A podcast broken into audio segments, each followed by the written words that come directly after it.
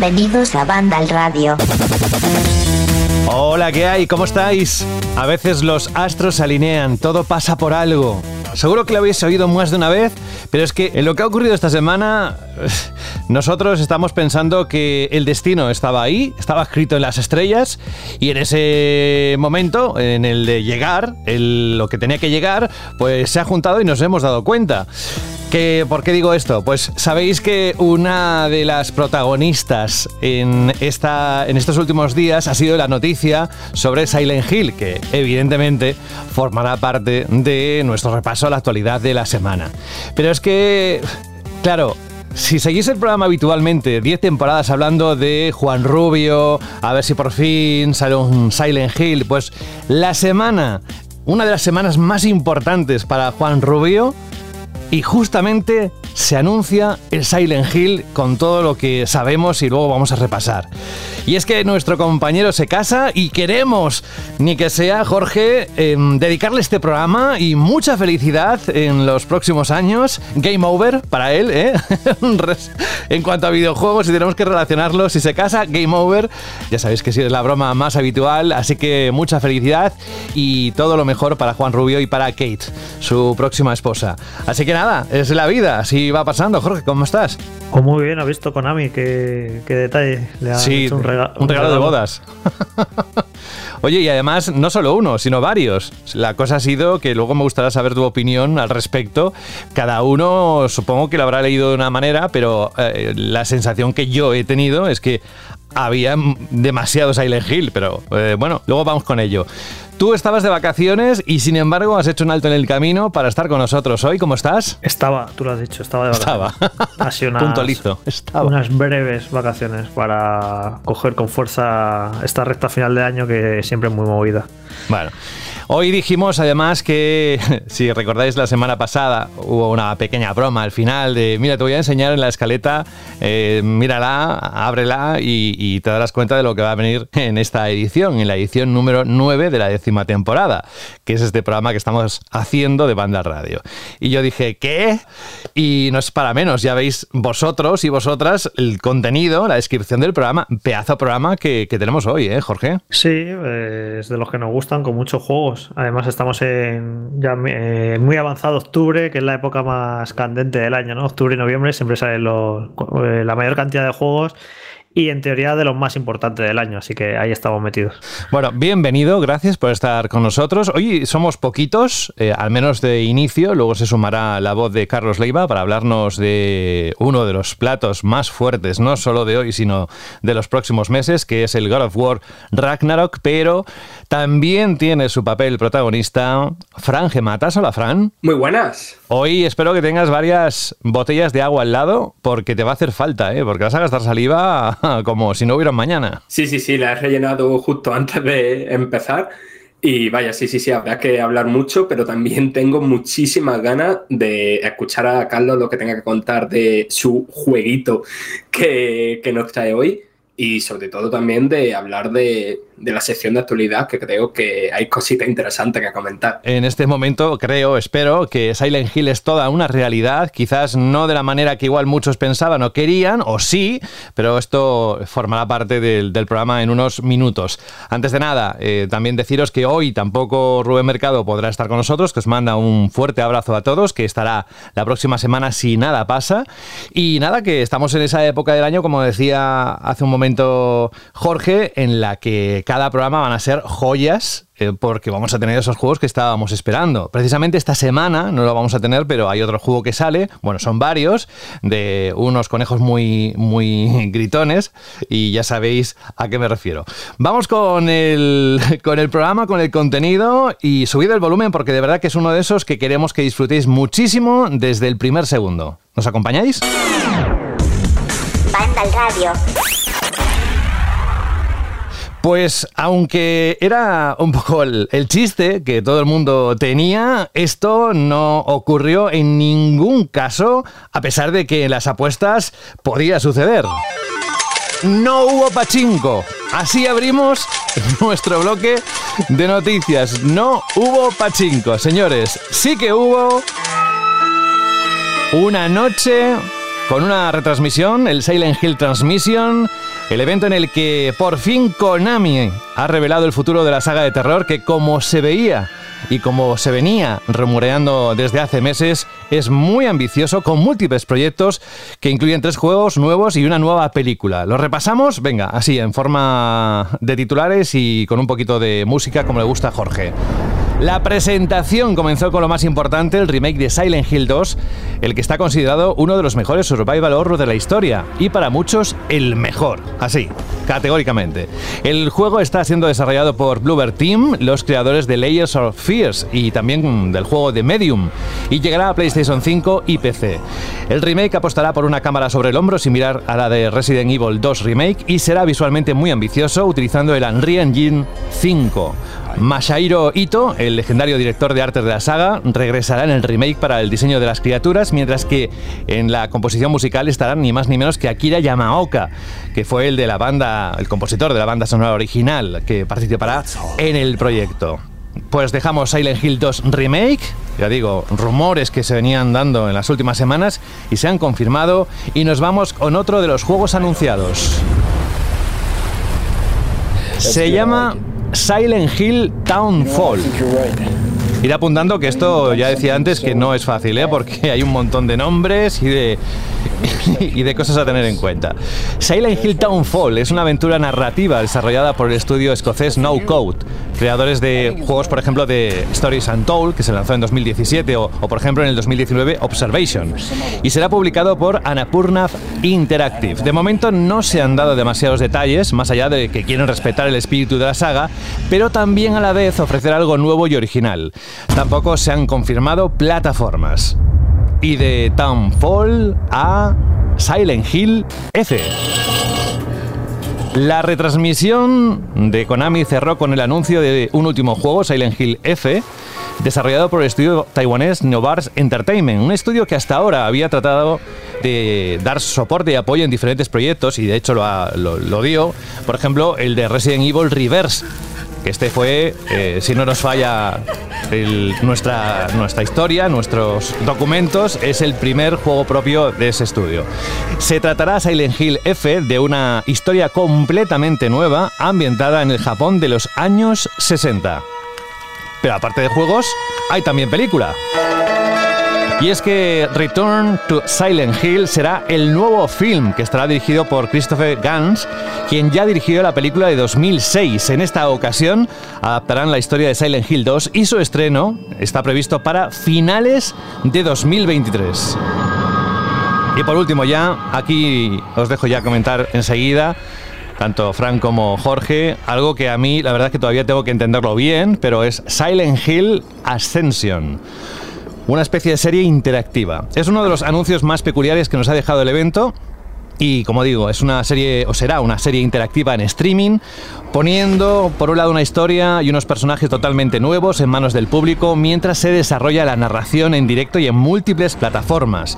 Se lanzará el 24 de julio de 2023. Vamos, que no queríamos taza, pues taza y media, Jorge. Tenemos Silent Hill para rato y durante un buen tiempo.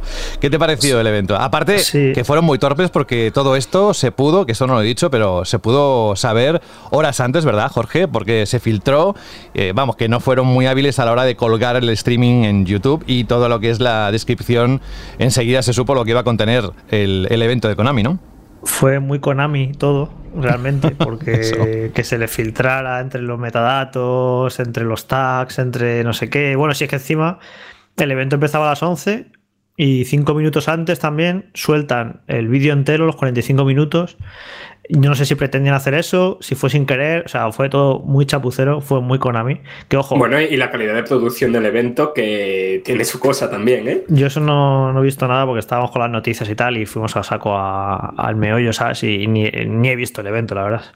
Y, pero muy Konami todo, que lo digo desde, desde el cariño porque me- para mí es una de mis compañías eh, favoritas de todos los tiempos. Lo que pasa que en los últimos años, pues bueno, tampoco hay que explicar mucho, ¿no? Y sobre lo de que anunciaran 50 Silent Hill, ya es la tercera vez en esta temporada que, que hablamos de algo así, ¿no? El primero fue el evento este de Assassin's Creed, que anunciaron un montón de Assassin's Creed, lo critiqué.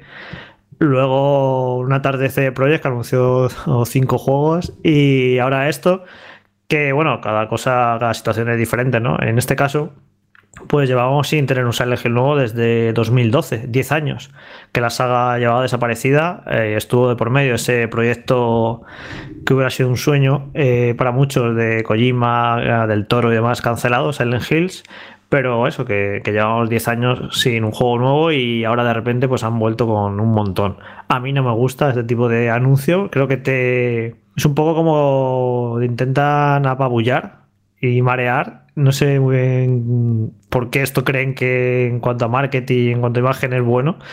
Eh, bueno, a lo mejor como declaración de intenciones de, ojo, que volvemos con Silent Hill y volvemos muy fuertes, con un montón de productos.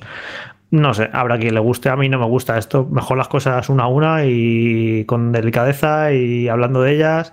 Y ya el simple hecho de un remake de Silent Hill 2, que está considerado por muchos como uno de los mejores survival horror de la historia, yo estoy ahí, pues ya es suficientemente importante, ¿no? No hace falta rodearlo de 50 proyectos más, pero bueno, ha sido, así las, las cosas. Yo de todos estos anuncios, ya evidentemente yo estaba mañana, lo primero que quería saber era la opinión de Juan Rubio, que es el mayor fan que conozco yo de esta saga de largo, y que le había parecido y estaba muy contento. Eh, me ha sorprendido que estuviera tan contento. Yo no estoy tan positivo porque si bien el remake de Silent Hill 2, la verdad es que tiene muy buena pinta. A mí Bluebird Team me parece, hay muchos haters por ahí de Bluebird Team, a mí me parece un estudio bastante competente. He jugado prácticamente todos sus juegos y todos me han gustado. Me han parecido desde correctos hasta notables.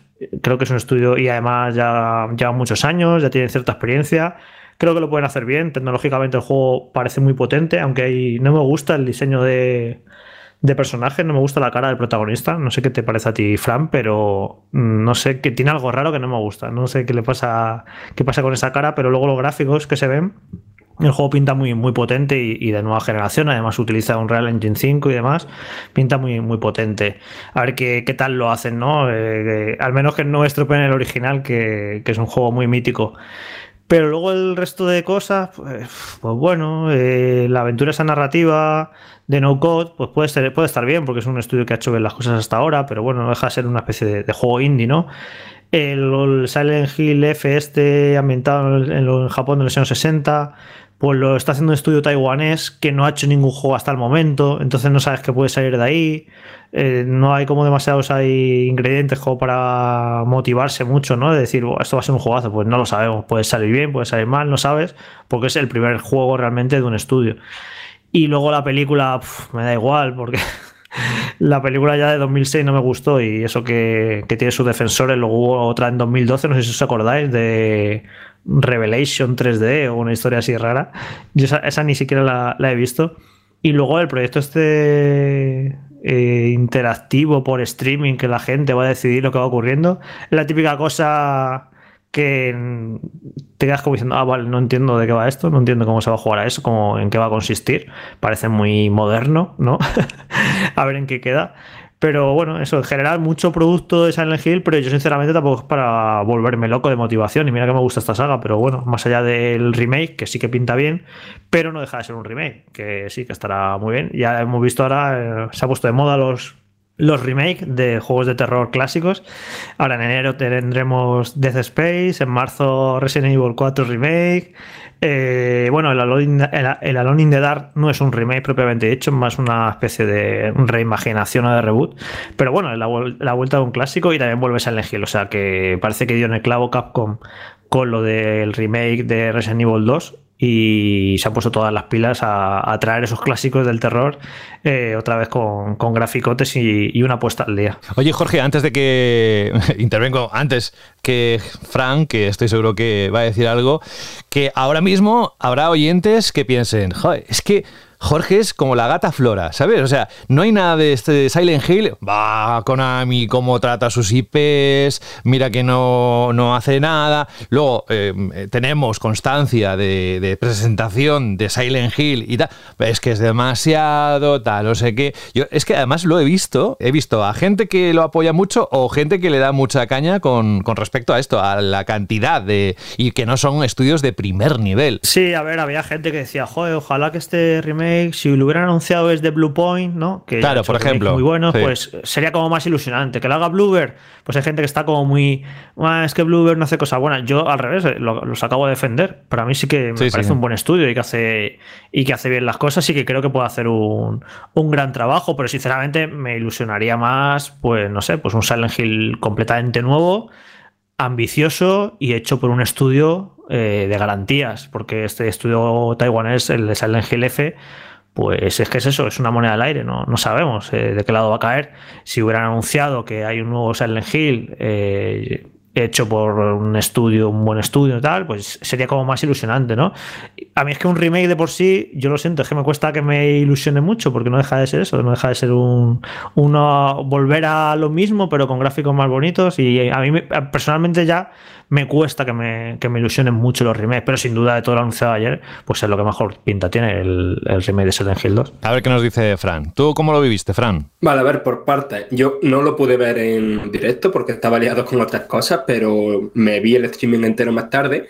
Y un apunte antes de entrar a los juegos que me pareció muy curioso, cuando empezaron a hablar de la película, salió el que digamos es el director de la saga, ¿no? El responsable de hacer los planes y contaba toda esta estrategia de Silent Hill de los juegos empezó en 2017 o 2016 simplemente porque el director de la película le ofreció hacer una secuela de la película y entonces dijeron, vale, pero no vamos a hacer solo eso, vamos a, a imaginar, a traer de vuelta toda la saga. Y quiero decir que, eso, que todos estos juegos salgan de de la idea de hacer una secuela de la película, pues no sé, me pareció curioso, ¿sabes? Que, que, sea eso, la película y no un juego, lo que, lo que fuera el desencadenante de todos estos anuncios que hemos visto ahora y los que nos queda por ver. Sobre el tema de Silent Hill 2 Remake, a mí me gusta mucho Bluebird, pero tampoco me flipa. Eh, quiero decir, hacen juegos que son muy mi cosa. El Layers of Fear me gusta mucho. The Medium creo que tiene una ambientación genial. Pero es verdad que que es un estudio que está ahí siempre en el doble A, ¿no? Más que en el triple A. Que puede ser, tengo muchas ganas de que empiecen a salir entrevistas y demás a partir de este anuncio para comprobar si a lo mejor eh, Bluebird Team, desde que empezaron a currar en esto, han crecido como estudio, han crecido en cantidad de personal, han crecido en pillar nuevos, nuevos talentos, pero vaya, simplemente el tema de que el director de, mm, arte ¿no? Y, el director de sonido estén implicados, o sea, de sonido, de música, el compositor, me da cierta tranquilidad. Y después me parece curioso, o sea, no curioso, sino relevante, el tema visual. Creo que es, si, si no me equivoco, el primer juego del que sabemos que va a usar todas estas tecnologías de Unreal Engine 5, es decir, el Nanit y el Lumen a la vez. Eh, habrá que ver cómo PlayStation 5 se comporta con eso, que recordemos que Silent Hill 2 Remake es exclusivo de PS5 durante al menos un año, y, o sea, exclusivo de PS5 y de PC. Y en el tema de PC han salido los, requisitos y creo que nos da una idea de la exigencia que va a tener el motor gráfico de Epic Games cuando usa todas esas tecnologías de eh, iluminación loquísima, de iluminación global, el tema de de los modelados estos con millones y millones de polígonos.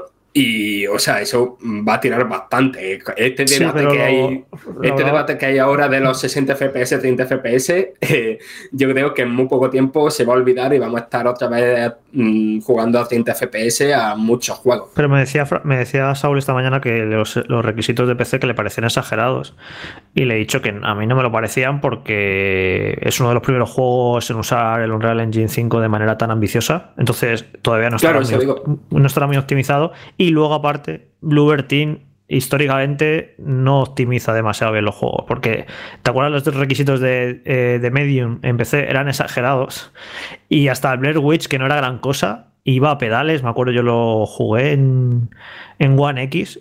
Y iba bastante mal y no era una maravilla. O sea, este estudio tampoco es que tenga un historial de optimizar demasiado bien sus juegos, así que se junten aquí las dos cosas. Si es muy ambicioso visualmente y, demás, no me extraña que los requisitos sean tan, tan tochos. Y eh, se me había olvidado lo que, lo que has comentado, lo de que tenga Masahiro Ito, el, el director de arte, y aquí llamado K, que es el compositor, que esta saga no sería lo que es y no tendría el recuerdo tan bueno que tienen todos nosotros si no fuera por Akira Yamaoka, porque es, vamos, es legendaria la banda sonora y el sonido que, que hizo. Y que hayan conseguido que estas dos personas tan importantes en los orígenes de la saga vuelvan de alguna manera. No sé hasta qué punto van a estar implicados, si van a supervisar, si van a hacer mucho o poco, pero que estén ahí a mí me da seguridad de eso, de que se nota que es un producto hecho por gente que ama el juego original y que encima que tenga ahí a, dos de sus máximos responsables, pues da, mucha seguridad, la verdad, en ese sentido. Y antes le preguntabas al propio Frank qué le parecía la cara ¿no? del prota, que si encontraba algo raro. Yo la verdad es que el, el tráiler me quedé embobado. Yo no he jugado al Silent Hill 2, ¿eh? Y poder jugarlo así. He visto capturas de uno del, original y, de este y vamos, es un salto enorme. ¿Cómo, cómo lo viste tú, eh, el protagonista, la cara? ¿Notaste algo raro que te preguntaba antes Jorge, Fran? Sí, o sea, no por la cara del protagonista en sí, sino por el contraste, ¿no? Porque veo como un fotorrealismo increíble en todo lo demás, ¿no? En lo que es el escenario, la iluminación, en todo. Las manos, ¿no? Que salen al principio. Sí, sí, sí. Y, y la cara me recuerda juegos de principio de, la generación pasada, ¿sabes? No, como que veo ahí un contraste de calidad en. Joder, leña, que, comparas esa cara con a lo mejor lo que hemos visto en, no sé, los juegos de Naughty Dog, ¿no? De, de, Last Parte 2 o el propio Uncharted que acaba de salir en PC. Y leña, hay una diferencia. Eh, pero también que esto seguramente eh, sea una versión en desarrollo, ¿sabes? Que le puede haber cambios. Que el problema no es que la cara no sea realista, sino que las animaciones faciales son muy rígidas. Y entonces da esa sensación de contraste, al menos lo que me pasa a mí. Y para terminar de Silent Hill 2, por supuesto, me alegro un mogollón de que este, remake, tengo unas ganas loquísimas de jugarlo, pero yo creo que habría sido como muy bombazo, muy, o muy no sé, como callar la boca a la gente que, no le ha gustado el trailer o lo que sea, haber dicho en plan de, vale, estamos haciendo este remake, pero ahora o en un mes o dos meses o estamos trabajando en ello en poder jugar al Silent Hill 2 original en las plataformas actuales. Porque lo único que está ahora mismo es el Silent Hill 4 a través de, de GOG.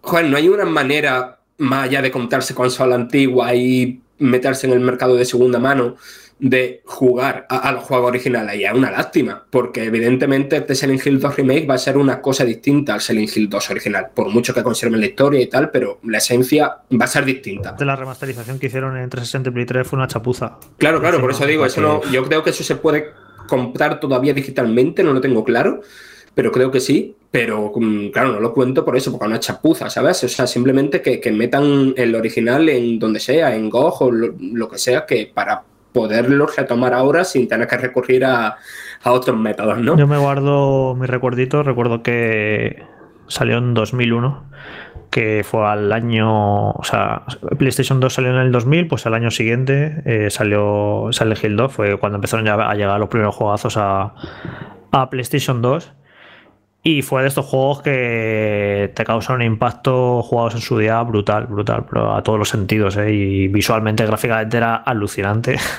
y luego ya la historia y la ambientación, y o sea, fue una, fue una auténtica barbaridad ese juego. De, esas, de esos juegos que no, se, que no se te olvidan. Pues fíjate, y que también fue un hito cultural. O sea, que hay mucha gente que no lo ha jugado, pero conoce lo de la escena del perro, eh, conoce la música, evidentemente, aunque no haya jugado la saga nunca, pero es algo eh, ya un icono cultural de la industria del videojuego, incluso de la cultura popular en general. Y fíjate eso, han pasado 20 años, no lo he vuelto a jugar, ¿eh?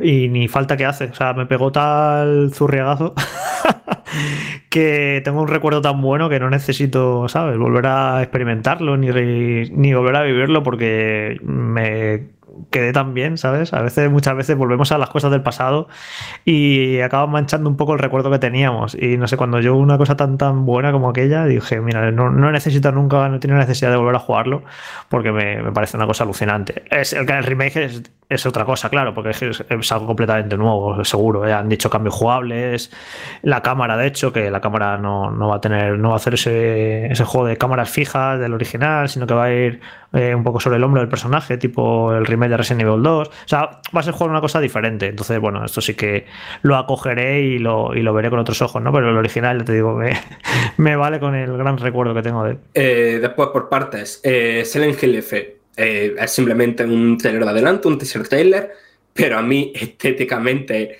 me ha flipado. O sea, me han.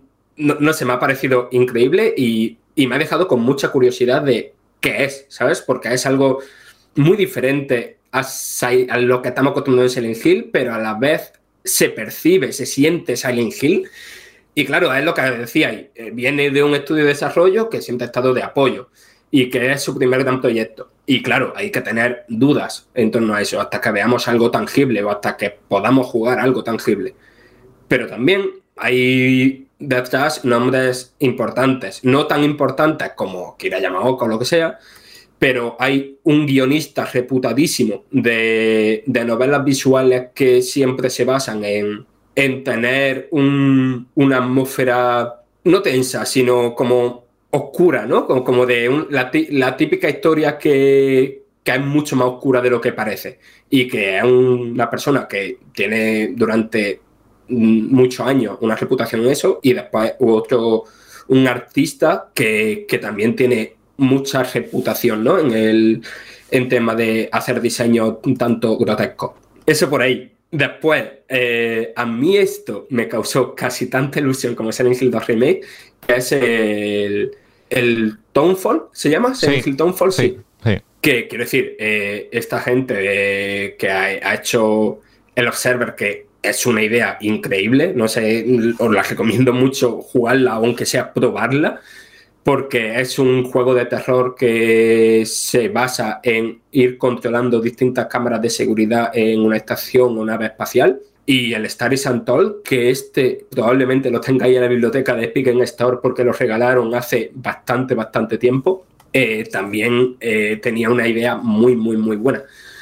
Y claro, habrá que esperar más eh, para saber más de este juego, pero cuando lo anunciaron dijeron o sea, confirmaron los rumores, ¿no? De que este era como la primera colaboración eh, de Silent Hill con un estudio pequeño. O sea, remarcaban la primera, que, va a haber más colaboraciones de Silent Hill con estudios pequeñitos para que lleven la, saga por, otros derroteros más experimentales, dentro de juegos pequeñitos y cortitos. Y eso a mí, no sé, creo que Silent Hill tiene un universo, un potencial para que estas cosas pues ofrezcan cosas, ideas diferentes y muy interesantes. Y lo que me parece más interesante es este Silent Hill Ascension, que es normal no saber, no saber qué esperar de él. No sé si te acordarás, José, de creo que fue en el Summer Game Fest que anunciaron un juego que se llamaba eh, The Walking Dead Dead Mile, que tenía un estilo así como cel shading, que decían de que las, que las decisiones de todo el mundo iban a afectar. Vale, pues esto es de los mismos. ¿eh? El, creo que esto es el cuarto juego que hacen de este rollo. Y llamarlo juego, o bueno, no, a mí no me gusta definir estrictamente lo que es un videojuego. Creo que cualquier cosa que tenga interactividad es un videojuego. Pero digamos que esto es más bien una serie interactiva que un videojuego. ¿Por qué? Eh, lo que se veía, tenéis en Vandal un artículo de hace ya unos meses de este de Walking Dead Dead Mile que os puede hacer una idea que esperar de este juego. Básicamente es un juego en el que día tras día tienes una serie de tareas a realizar, ¿no? Con tu personaje, con tu avatar. Imaginaos típico juego de gestión súper sencillo para móviles, ¿no? En la que dices, voy a recopilar 10 de madera, voy a recopilar 5 de tal, ¿no? Eh, eso es lo que se hace, la parte jugable, ¿no? De, que entras día a día. ¿Qué pasa? Que con las decisiones conjuntas de esa, de esa microgestión de el millón de jugadores que haya, pues eso tiene consecuencias en el mundo. Y esas consecuencias se cuentan en un episodio semanal que se desarrolla según esas decisiones que ha tomado en conjunto la comunidad sin tener muy claro lo que, lo que van a suponer, ¿no? No es como en, no sé, en un juego de Telltale que te sale escena y dices, hago esto o hago lo otro. Es algo mucho más complejo, pero a la vez creo que menos interesante en cuanto un jugador por sí solo tiene menos, menos agencia. No sé, que muy contento con el evento de Silent Hill, pero aparte de, lo que tengan firmado con estudios pequeñitos, eh, como el ejemplo del, del Townfall, eh, creo que todavía se guardan alguna cosita por ahí. Que por cierto, estaba buscando la noticia a ver de cuándo era, porque esto lo, publicó VGC el año pasado, es en octubre de 2021. Dijo que, que Konami está preparando el regreso por todo lo alto de Silent Hill, como hemos visto, pero también de Metal Gear y de Castlevania. O sea que, que eso, que nos vayamos preparando, que más pronto que tarde, seguramente tengamos otra noticia del de, regreso de Metal Gear y Castlevania también. De lo de Castlevania no se filtró mucho, pero de lo de Metal Gear se filtró que estaban con, creo que era una un, un remake del Un remake de Metal Gear Solid 3, Ah, de eso, una remasterización del primero y un remake hecho por Virtuos del 3. Sí, lo estoy leyendo. Remasterizaciones de los Metal Gear Solid originales para consolas actuales. Y eso llegaría antes del remake, que es el proyecto grande. Y el remake es Metal Gear Solid 3, que estaría a cargo de un estudio eh, con base en Singapur. Así que bueno, eso más eso de en algún momento, no sé si antes de que acabe el año o ya para el que viene, se, anunciará seguro ese, remake de Metal Gear Solid 3. Así que bueno, eh, vuelve con Nami a los videojuegos, que, que no está mal, ¿no? Mejor que estén en los videojuegos a que no estén, que llevan unos años que, están completamente desaparecidos. Pero ya por, por, cerrar, en plan de que el evento estaba 100% hecho por, para Juan Rubio, que anunciaron también tablas de skate en el evento. O sea, que era 100% para Juan. Estaba diciendo Carlos por línea interna que con no es que vuelvas, que cede sus licencias. Carlos Leiva, muy buenas, bienvenido. Hola, aunque yo no tocaba aquí todavía, ¿eh? Ya, lo sé, ya lo sé, pero ya que estás conectado, me gustaría saber tu opinión sobre lo que vimos anoche, eh, que estamos grabando hoy jueves, pues anoche miércoles, sobre este Silent Hill Transmission. ¿Qué sensaciones te, te llevaste? Pues que todavía me tienen mucho que demostrar para ilusionarme. sé que puede sonar un poco vinagre, pero eh, no sé, me, gusta la idea de que ahora quieran sea, retomar sus licencias, hacer cosas con ellas, que para algo las tienes. Eh, si no vas a hacer tú, pues lo que estás haciendo, cédelas para que otros hagan cosas pero no sé, no, no, llegué a ver nada así que me ilusionase como, ¡buah! Esto era lo que llevaba tantos años pidiendo, por fin vuelve Silent Hill por todo lo alto. Todavía no me ha dado esa sensación. Para empezar, Silent Hill 2 creo que es un juego. O sea, es que es un juego que yo no tocaría, es que es. Me lo jugué hace, hace una semana y es que es perfecto como está, vale, sí, que tiene sistemas que habrán envejecido mal y, y tal, pero es que si se lo recuerda por lo que es, bueno, se lo recuerda y sigue siéndolo, es porque es o sea, es una experiencia única y no sé yo. O sea, no, no veo yo que ahora un remake te lo vaya a mejorar. Y, eh, que habrá que verlo, habrá que jugarlo, tendrán que enseñar mucho más y, ya veremos qué tal. Pero es que tiene tantos detallitos únicos que ya el simple hecho, por ejemplo, de que me cambien la cámara, que era algo que se usaba de forma muy sutil, muy a la japonesa, de, que lo usaba el Team Silent de unas formas alucinantes los planos no sé, ya te digo, tengo, tengo como muchas dudas con, y aparte mucho teaser, mucho no decir nada de, mira, te, acabo de anunciar este Silent Hill, vale, pero ¿de qué va? Eh, ¿Cómo se juega esto? Eh, enséñame algo. Y no se enseñó. Ya te digo, yo tengo que esperarme a que me enseñen más. Me alegro de que por fin Konami al menos está intentando mover esas licencias que tiene pero espero de verdad que, o sea, que al final esto salga bien, porque aparte tampoco es que hayan cogido grandes estudios para hacer estos juegos. No sé, no veo yo. Además, que no es la propia, ¿qué es eso? No es la propia Konami la que lo está haciendo. No sé, son muchas cosas ahora mismo. Yo, a mí me tiene que demostrar Konami que, que realmente está escogiendo bien los proyectos, que esto va muy en serio y que aquí realmente tiene la intención de devolver sus sagas a lo más alto de los videojuegos. Y de momento a mí me tienen que enseñar algo tangible que yo vea y diga, vale, sí, ahora empiezo a ilusionarme. Hmm. Tiene sentido, ¿eh? Yo, la verdad es que durante la semana, hablando con compañeros del curro y amigos, todos me transmitían un poco lo mismo, lo mismo que nos has dicho tú, que es un poco desconfianza.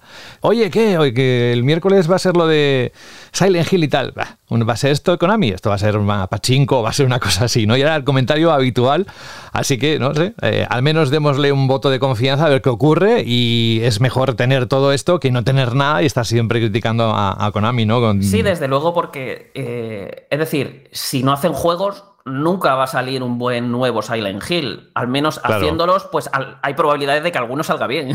sí, haciendo 6 o 7, pues algunos sale bueno, a lo mejor. por, por, eso es mejor eso que nada, ¿no? O, o, no, bueno, dependiendo de quién lo, de quién lo mire.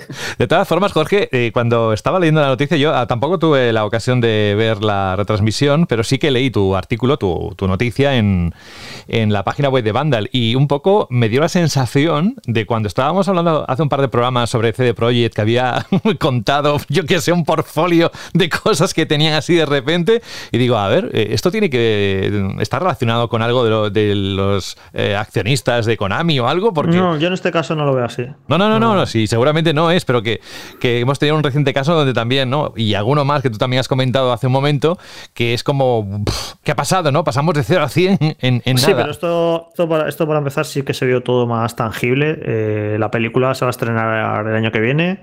El juego este narrativo de No Code, yo estoy seguro que también va a salir el año que viene. Y el remake de Silent Hill 2 no han dado fecha, pero yo imagino que querrán sacarlo el año que viene también. O sea, son cosas que se ven avanzadas. Y es lo que digo, que llevamos 10 años sin un nuevo Silent Hill.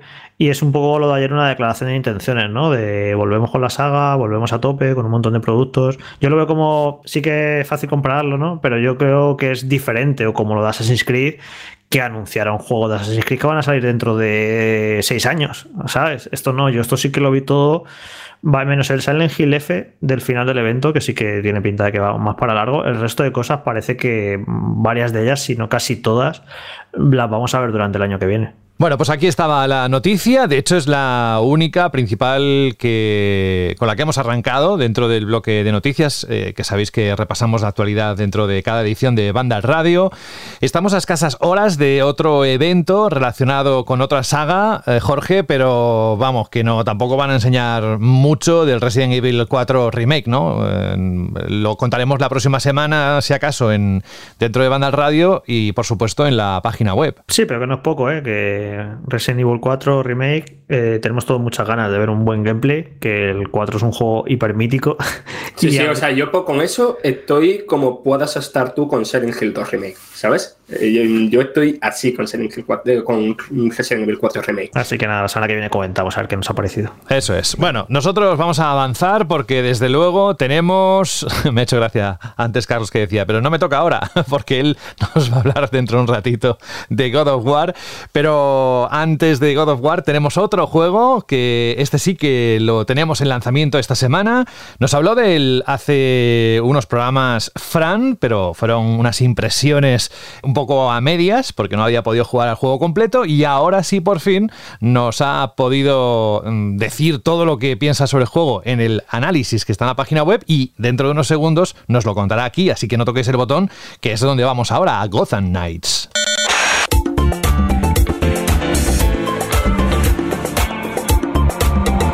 Radio.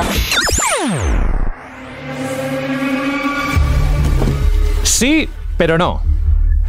Es casi lo que viene a decir eh, Fran en su análisis. Sí, pero no. Por un lado, tienes una aventura de acción y por otro, un RPG en mundo abierto que no brilla especialmente en ninguna de, de, las dos cosas que quieres ser, pero que, que te lo has disfrutado, ¿no? Que te lo has pasado bien, pero que hay una serie de luces y sombras. Pero cuéntanos, ahora sí que sí, con todo lo que has visto en el juego completo y tus impresiones ya finales. Vale, voy a intentar ser breve. Mi historial dice que no lo voy a conseguir, pero voy a intentar ser breve para que seáis vosotros los que eh, me podéis preguntar más cositas, más sí, detalles. Eso te haz un mini análisis rápido y te preguntamos cositas. Venga. Vale, yo creo que lo que has dicho del sí pero no es que es totalmente eso. Porque el problema del juego es que se nota que no sabe qué, quiero, qué juego quiere ser. Da la sensación, no lo sé, lo digo esto así como especulación, de que esto en algún momento fue un equivalente a un Marvel's Avengers o algo así más, más, online y menos narrativo. Da, esa sensación. Y la cosa es que no es eso, es a la vez una aventura de acción y un RPG de acción y no acaba de funcionar del todo bien en ninguna de las cosas. ¿Por qué? Por un lado tiene la parte de aventura de acción, ¿no? Eh, que se fija, pues, no sé, en Optopia Woman Arkham, en el Guardiana de la Galaxia del año pasado y tal. Eh, son, no sé, típicos niveles lineales, ¿no? eh, lo que tienes pues tus secciones de sigilo, tus secciones de acción, tus secciones de hacer pequeños puzzles, de usar un aparato de realidad aumentada para, para descubrir mecanismos y cositas. Joder, que, son muy divertidos, que, que están, tienen muy buen, muy buen ritmo por lo general y que son hasta por ciertos momentos espectaculares. Y ahí no meto solo las misiones de la campaña principal, sino también las misiones de los villanos, que también son brillantes. Eh, bueno, brillantes, están muy, muy bien, sobre todo por la ambientación, con cómo cada fase representa muy bien la personalidad de cada villano y tal. Eh, ¿Cuál es el problema principal?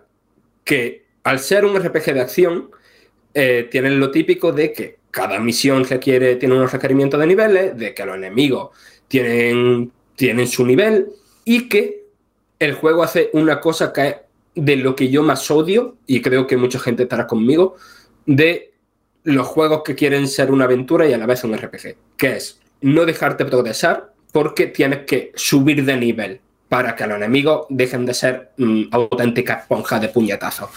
Y eso lo hace mucho, o por no sé si mucho, pero más de lo que me gustaría, mm, segurísimo. El juego a veces, por temas narrativos, te obliga a salir a Gotham a resolver crímenes que son una y otra vez iguales. Eh, hecho, hay muchos tipos distintos, pero una vez hecho uno de cada tipo, mm, son iguales todos los demás. Y otras veces es por lo que comento del nivel. Y cada vez que pasa eso, pues es una sensación de frustración, de no quiero hacer esto, quiero seguir con la parte de aventura, que es lo que realmente me está gustando. Después, creo que lo más brillante del juego, y no es solo a mí, he estado revisando otro análisis y es un poco la opinión generalizada, que de lo mejor es no solo la historia que te cuenta, que, que es Batman ha muerto, la familia tiene que reunirse tanto para concluir la investigación que han empezado como para ser los nuevos protectores de, la, de las calles de Gotham. Esa historia principal está bien, está decente, una historia de superhéroes, pues para lo que estamos acostumbrados en los videojuegos, más que decente, pero lo que más mola es la relación entre la familia, ¿no? El cómo Robin, Batgirl, Nightwing y Capucha Roja evolucionan su relación entre ellos, eh, hacen frente a sus errores del pasado y, y, básicamente evolucionan como personas, ¿no? Eso es algo en lo que el juego incide mucho y que realmente es de lo mejor, igual que está muy bien la construcción de los villanos, ¿no? Son Harley Quinn, son eh, eh, Doctor Freeze, pero son versiones propias de, esos personajes. Fran, Fran, Dime. ya que estás hablando sobre la narrativa de la historia, para mí el Tribunal de los Búhos es de los mejores cómics que he leído nunca, sí, en general, ya no solo Batman. O sea, es uno de los, o sea, es un pedazo de cómic que si no lo habéis leído, por favor, hacedlo porque es una auténtica maravilla, que juega muchísimo con el tema de ese, de que hay una sociedad secreta que manipula todo lo que es Gotham y va cambiándole a los personajes todo lo que es, bueno, sobre todo en, ese cómic si está Batman vivo, eh, les va cambiando la percepción de todo lo que es Gotham, de todo lo que ha sido su vida, de todo lo que ha sido su lucha, de qué es real, qué no. Eh, este, este, tío, en realidad, este compañero mío es uno del Tribunal de los Búhos o no. Tiene un rollo psicológico mm, genial, fantástico, mientras va desarrollando una trama súper chula.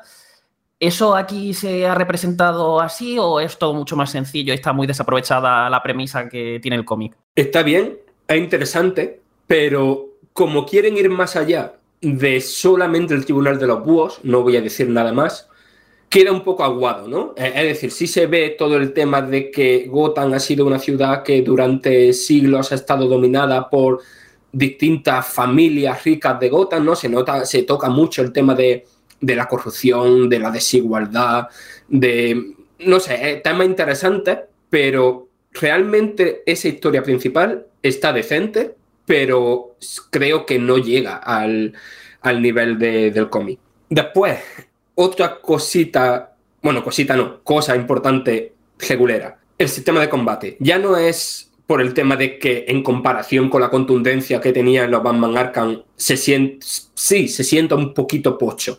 El problema no es el combate, al principio es divertido. Y vas consiguiendo más habilidades, vas, vas mejorando los personajes, entre los que podemos cambiar en cualquier momento y tal la cosa es que el diseño de enemigos es malísimo. O sea, pero malísimo de algunos de los que te meten nuevos son frustrantes, tampoco te meten demasiado. Hay algunos que son directamente esponjas de puñetazos, ¿no? que, mm, es muy, muy frustrante. E incluso hacen esto tan feo de hacer versiones mejoradas que es el mismo cambiándole el color. Eh, está muy feo. Al final el combate se siente repetitivo porque también el cómo está diseñado los niveles y, el, y cómo están diseñados los propios enemigos y tal, lo que te lleva es hacer una y otra vez las mismas cosas, aunque hayas desbloqueado nuevos poderes, aunque hayas desbloqueado mm, cosas más guay por hacer, está diseñado para que a nivel básico, eh, en plan de que tire un poco de sigilo, que tire de ejecuciones, que tire del sistema de impulso, que está muy divertido, ¿no? Es un sistema, mm, bueno, no, voy a entrar en, profundidad, pero básicamente un, un sistema de combate que te recompensa por jugar guay y por jugar bonito pero que al final eso, todo lo que desbloquea no acaba por no aprovecharlo y que leña, que el propio sistema, la propia mecánica que tiene, tiene el potencial de haber hecho algo mucho más divertido y que al final se diluye y que al final cada enfrentamiento es muy, muy parecido. La excepción son algunos jefes finales, no hay muchos, pero que son combates con varias fases interesantes y duros. Pero ¿qué pasa? ¿Son duros porque son difíciles porque hay un reto? ¿O son duros porque no tiene el nivel suficiente y el juego quiere que, que farme el nivel para volver? ¿Es que eso? Que al final que el juego sea un RPG de acción resta. O sea, al final mete más problemas de los que, de los que debería haber. Y no entiendo el por qué todas esas cosas que puede hacer eh, por Gotham, todas esas misiones secundarias, ¿no? En las que quiere, en las que el juego quiere que, que, estés una vez te pasa el juego y tal, mm, son aburridas. En Gotham es muy espectacular, pero más allá de, de eso, de esa espectacularidad visual, es una ciudad que está vacía, los crímenes que se cometen mm, son repetitivos. No sé, no, no, le veo el motivo por el que esto es un, un RPG de acción. Es que vaya, vaya, eso es un temazo, ¿eh? Lo de que ahora todos los juegos tengan que tener elementos RPG, absolutamente todos, y tengan que meter estadísticas, equipamiento y colorcitos y loot y no sé qué. Y, y bueno, es que eso, es que no me molesta un árbol de habilidades o un mejora como, no sé, como tenía el God of War, ¿no? Pero esto de los niveles es que hay que saber dónde meterlo. Es que mmm, imagínate si no sé, que, que, en un Uncharted, ¿no? Te, te metiera un nivel de enemigo, que tuvieras que mejorarte las pistolas, ¿sabes? Pues es un poco como si hubieran hecho eso. Al final lo que hace es frustrar, frustrar mucho. Eh, es verdad que en cooperativo, eh, lo pude jugar en cooperativo con nuestro compañero de, de guía, Dani, aunque, aunque se sigue notando que hay algunos enemigos que son esponjas de bala y tal, el, la dificultad se ajusta de una manera que, que, se hace todo más ágil. Y además en jugar en cooperativo notas que cada personaje tiene habilidades que están pensadas para hacer sinergia. Eh, hay combos que se pueden hacer entre los dos que quedan muy guay. Eh, hay jefes finales que sus patrones de ataque varían un poquito para teniendo en cuenta que están jugando dos personas eh, en vez de una, que eso es otro tema, ¿no? El tema de que es un juego que en la portada tiene cuatro superhéroes y el cooperativo es para dos. Pero bueno, eso es otro tema, un detalle. Aunque van a sacar un modo aparte que sí, el 29 de noviembre de gratis, que sea cooperativo para cuatro. Pero no sabemos nada de cómo va a ser ese modo. Y después, gráficamente, ha habido mucha polémica porque es uno de los muchos primeros juegos que, bueno, no, también en la, en la PlayStation Requiem le ha pasado lo mismo de que ya son juegos Next Gen y que en las consolas de nueva generación pues funcionan a 30 FPS, cuando ya no habíamos acostumbrado a tener el selector. ¿Qué pasa? ¿Está justificado que funcione a 30 FPS eh, Gotham Knight? Sí, no.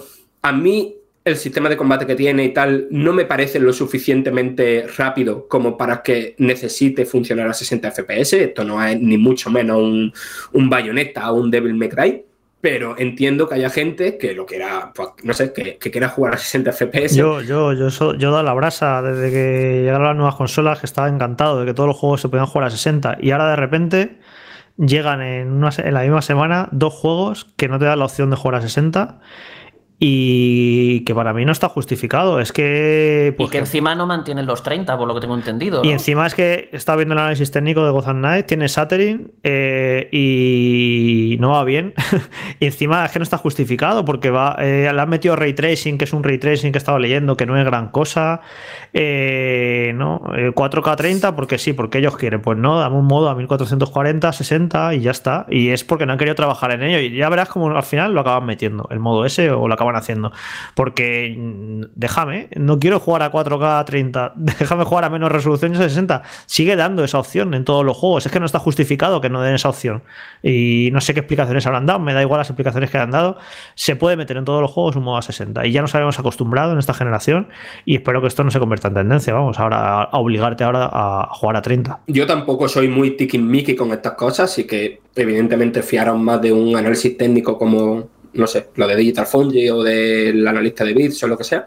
Pero a mí, personalmente, eh, me ha parecido que el juego en los momentos importantes va lo suficientemente fluido. Eh, es verdad que hay bajadas de frame importantes eh, cuando vas con la moto por, la por, por Gotham a toda velocidad.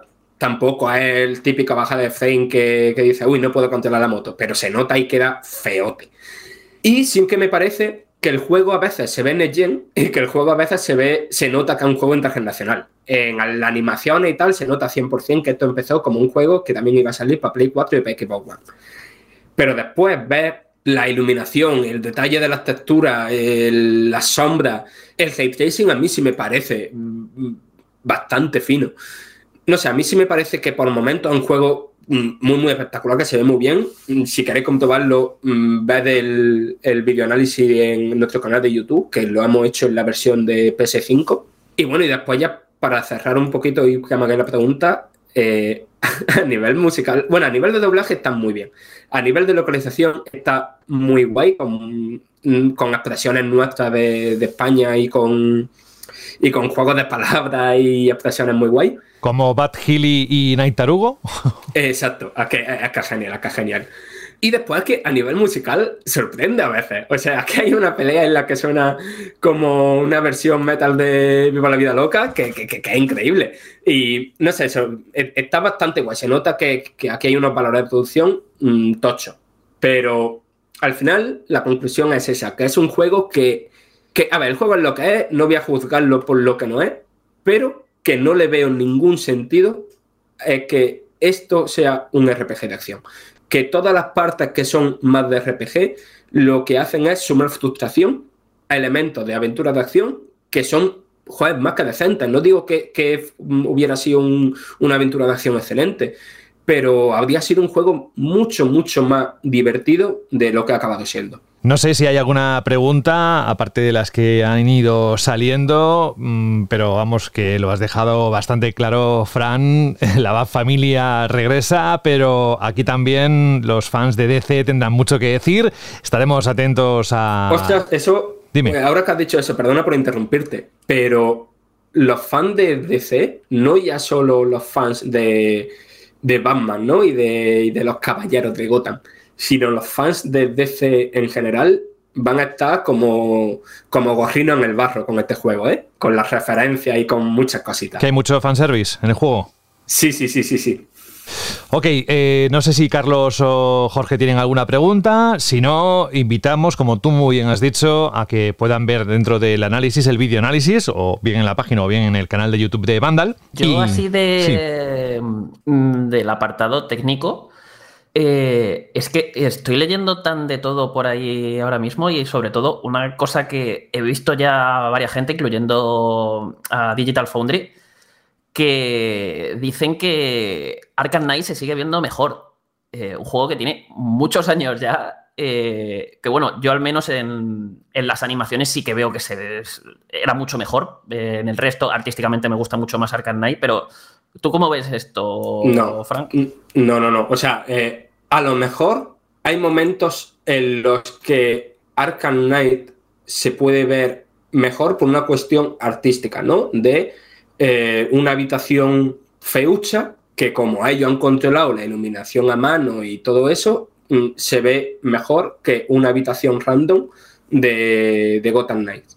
Pero en lo que es en general, en el mundo, en secciones en las que hay muchos neones o las que hay muchas farolas o que hay muchas explosiones, eh, la iluminación y las sombras que tiene Gotham Knight a mí me parecen muy next gen. Eh, probablemente en un año o dos años eh, pues se note que sea un juego de principios de la actual generación ¿no? y que quede anticuado, pero hay, un salto de calidad tocho. ¿Qué pasa? Que, que el tema de usar, por ejemplo, una, o que creo que usa iluminación global, pues lo que supone es eso, que hay partes que, que se ven muy realistas y muy tochas y sitios así, pues peor iluminados y tal, pues se ven feotes. Que algo, por cierto, no sé si os acordáis, que también le pasaba un poco a Halo Infinite. Pues esperamos vuestros comentarios dentro del análisis, también en Vandal, eh, que también es una forma, o incluso en el programa, eh, en este de Vandal Radio, si queréis en iBox, comentarnos lo que os ha parecido, si habéis jugado a este Gotham Knights, a los Caballeros de Gotham, y nos vamos a un dios, el dios de la guerra, que como decíamos la semana pasada, iba a haber algo, un plato fuerte. Yo la verdad es que me quedé bastante flipado. El juego sale el 9 de noviembre, pero hoy, en esta edición, en la número 9, de la décima temporada de Vandal Radio se habla de Ragnarok.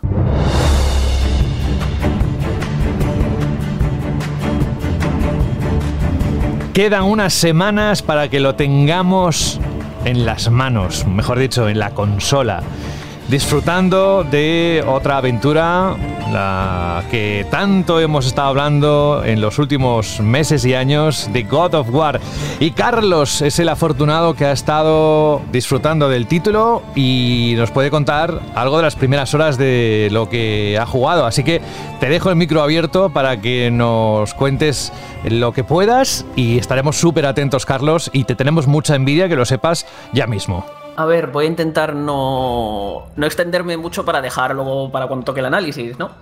Pero, a ver, de entrada, eh, estoy encantado con el juego. O sea, lo que están siendo estas primeras horas eh, está siendo una auténtica pasada. De entrada, si habéis jugado God of War 2018, este juego no pretende hacer lo que hizo 2018, que 2018 puso la saga patas arriba la revolucionó por completo, creó algo completamente nuevo con ella e hizo un auténtico juegazo. Pues ahora, con esta secuela lo que quieren es coger ese juegazo y hacerlo todavía más juegazo. O sea, partiendo de, toda esa base que ya tenía y es empezar a mejorarlo en todos y cada uno de los sentidos. Todo lo que nos gustó de, de este juego, esto y esto. Que nos faltó, que hubiéramos querido meter y no pudimos por lo que sea, esto y esto, pues lo metemos. Es ese tipo de secuela de más y mejor pero mucho más. Y bueno, tampoco voy a decir mucho más y mucho mejor porque es que el primero ya era un juegazo que es difícil de mejorar y aún así lo han conseguido, lo han conseguido mejorar. Y a ver, de entrada, el juego se sitúa tres años después de, del final del primero, o sea, bueno, del primero, del anterior juego. Y nos lleva a una época en la que hay un invierno eterno que es el preludio al Ragnarok, que según las profecías y tal, traerá lo que es el fin del mundo. Y no voy a dar más detalles argumentales, simplemente quedaos con que esa es la premisa con la que empieza el juego. Eh, y nada, volveremos a acompañar a Kratos y a Atreus en otro viaje, en lo que viene a ser una aventura de acción. De entrada, la narrativa sigue siendo una auténtica pasada. Los diálogos están súper bien escritos, el cómo está dirigido todo vuelve a ser otra vez un único plano secuencia cómo, cómo, están cómo se van desarrollando los personajes, cómo va llevando el guion, cómo usa los planos. Es una auténtica pasada. O sea, en ese sentido es un juego que te tiene embobado, simplemente disfrutando de la narrativa, de la ambientación, de lo que te están contando, de los personajes, que tienen muchísima profundidad y los van desarrollando por el ratito que llevo jugado muy bien y los están llevando en unas direcciones muy interesantes. Y en ese sentido, vamos, si disfrutasteis de todo lo que era la parte narrativa de, del anterior, este lo, lo, vais a disfrutar. O sea, yo creo que como mantenga este nivel todo el juego, ya os digo que sí lo vamos a disfrutar. Y esto mismo, todo esto que estoy contando, es algo que se ve especialmente patente durante la primera hora de juego. O sea, la primera hora de juego es brutal. O sea, es increíble cómo empieza el juego en todos los sentidos. O sea, es que en una hora he tenido ya eh, eh, secuencias rollo set piece a lo, a lo Uncharted, dignas de los mejores Uncharted. Eh, he tenido ya varios, varios combates que me han dejado con los pelos de punta y la boca completamente abierta, momentos súper emotivos, eh, otros momentos hipertensos, o sea, es una auténtica pasada el ritmo, o sea, la fuerza con la que empieza el juego, incluso con alguna que otra batalla que, ya, que a mí me ha recordado a esas sensaciones que experimentaba con los inicios de los God of War clásicos. ¿Os acordáis? Esa batalla contra la Hidra, el Coloso de Rodas, eh, la batalla contra Poseidón en el Monte Olimpo. O sea, eh, esos momentos de wow, madre mía, lo que estoy, madre mía, pelos de punta. Pues el juego empieza así, muy fuerte, muy fuerte. Y luego, es cierto que como digo, coge la base del anterior y la mejora. Entonces, el sistema de combate es muy, muy, muy parecido. Si venís de del anterior, es que vais a coger el mando y ya sabéis jugar. O sea, ya de entrada vais a saber jugar, vais a saber cómo moveros. Eh, ya sabéis, un combate en el que con los gatillos pues mm, tienes un ataque fuerte y otro débil, puedes lanzar el hacha para congelar a, para congelar a los enemigos y mantenerlo, tienen una barrita de, aturdimiento que si la llenáis le, podéis hacerle a los enemigos una especie de fatality. Aquí casi desde el principio del juego prácticamente ya tienes también acceso a las espadas del caos, por lo que ya tienes ahí dos tipos de armas que puedes usar. Y en general, todo de primera resulta muy familiar. Y es incluso, o sea, por instinto te va a salir jugar como jugabas al anterior. ¿Qué pasa? Que aquí de entrada han tocado algunos detallitos con como por ejemplo el cómo reaccionan los enemigos a los golpes. Ahora es mucho más fácil levantarlos en el aire para hacerles combos aéreos, incluso eh, pegarles eh, buenos guantazos que los estampen contra las paredes, reboten de la pared del golpe que les has metido y vuelvan a ti y les puedas seguir atizando. También han mejorado muchísimo la movilidad de Kratos, por lo que ahora puedes... Mm, los escenarios son mucho más verticales y puedes ir usando las espadas del caos como si fuese un gancho para moverte rápido a, posiciones superiores, ir saltando de un risco a otro. Algo que esto también lo usas mucho durante el combate, porque si atacas desde arriba, puedes eh, caer al suelo haciendo un ataque devastador. O sea, que hace un montón. Bueno, tienes varios tipos de ataque cuando caes desde arriba. Eh, ahora, por ejemplo, también eh, puedes cargar las armas, o sea, tanto el hacha como las espadas del caos, con el botón triángulo, que era un botón que no se usaba prácticamente en el primer God of War, aquí en el primero, o sea, en el primero, en el anterior, era el típico botón que solamente lo pulsabas durante un combate para recuperar el hacha cuando la lanzabas. Aquí ahora tiene esa función de cargar el arma para infundirla de un elemento y al mismo tiempo, cuando la infundes en ese elemento, puedes hacer otros tipos de ataques. Pues, que, por lo que tienes más herramientas. Luego, lo típico, más, más habilidades nuevas para poder controlar mejor los espacios y el entorno, lanzando, a lo mejor te, te clavo el hacha y te mando volando a la otra punta de la pantalla para mientras, mientras estás lejos intentando volver a por mí, estás aturdido, me enfrento a otro enemigo. Tienes como muchísimo controles. Es un juego que te han dado muchas más herramientas para que seas mucho más creativo a la hora de combatir y tú ir, pues eso, diseñando, digamos, tu propio combate. Ellos usan. Estuve hablando con el diseñador de combate y me estuvo contando que, que ellos lo llaman a todo este concepto como el jugar con tu comida. O sea, es como un gato juego. Es como que Kratos es un gato y los enemigos son, son su comida. Y tú te puedes poner a jugar con ellas, pues haciéndoles auténticas barbaridades para. Para ir. Vamos, para pasártelo bien, ¿no? Prácticamente jugando con tus enemigos. Y, es algo que la verdad que se nota mucho, porque es que estás, no paras quieto, o sea, estás todo el rato yendo de un lado a otro, subiéndote arriba, cayendo, aturdiendo a un enemigo, eh, llamando a Treus para que te ayude, lanzándole flechas en momentos concretos a los enemigos. Ahora tienes más de un escudo, puedes, tienes diferentes tipos de escudo a lo que puedes acceder. Y esto a su vez te da diferentes formas de defenderte. Si tú, por ejemplo, eres un jugador que juega mucho a hacer el parry, la parada perfecta, pues tienes escudos que potencian eso y hacen que cuando hagas una parada perfecta aturdas mucho más, mandes al enemigo volando o diferentes cosas. Pero claro, luego a lo mejor si simplemente mantienes el escudo para protegerte normal, no aguanta mucho. En cambio, hay otro tipo de escudo que no es tan bueno haciendo paradas perfectas, pero que aguanta mucho daño si simplemente lo, lo mantienes. Y al aguantar el daño, va acumulando ese daño y luego lo puedes lanzar como un contraataque cuando has acumulado suficiente daño. Entonces, son eso, te da, es un juego que tiene muchas más opciones a la hora de, combatir y que es mucho más divertido. Por, eso es mucho más ágil, mm, te da mucha. Er, te da la posibilidad de ser mucho más creativo, de pasártelo muy bien. Y esto a su vez no es solamente ya que haya crecido tu número de herramientas, el, que las, las, arenas de combate se hayan diseñado de forma más vertical. Esto también tiene mucho que ver los propios enemigos. Ahora hay muchos más tipos de enemigos distintos. Eh, o sea, ya digo, en, las primeras horas ya he visto un montón de, de, criaturas diferentes, cada una con sus propios patrones, sus propias cosas a las que te tienes que ir adaptando, te tienes que ir quedando con sus, con sus animaciones para, pues eso, para enfrentarte a ellas, saber a cuáles tienes que priorizar y hace que los combates siempre sean diferentes, siempre están evolucionando, siempre te están metiendo nuevos enemigos, nuevas combinaciones de rivales, el propio escenario se puede usar de muchísimas formas porque tiene diferentes elementos que puedes coger y arrojárselos a los enemigos o hacer explotar algo.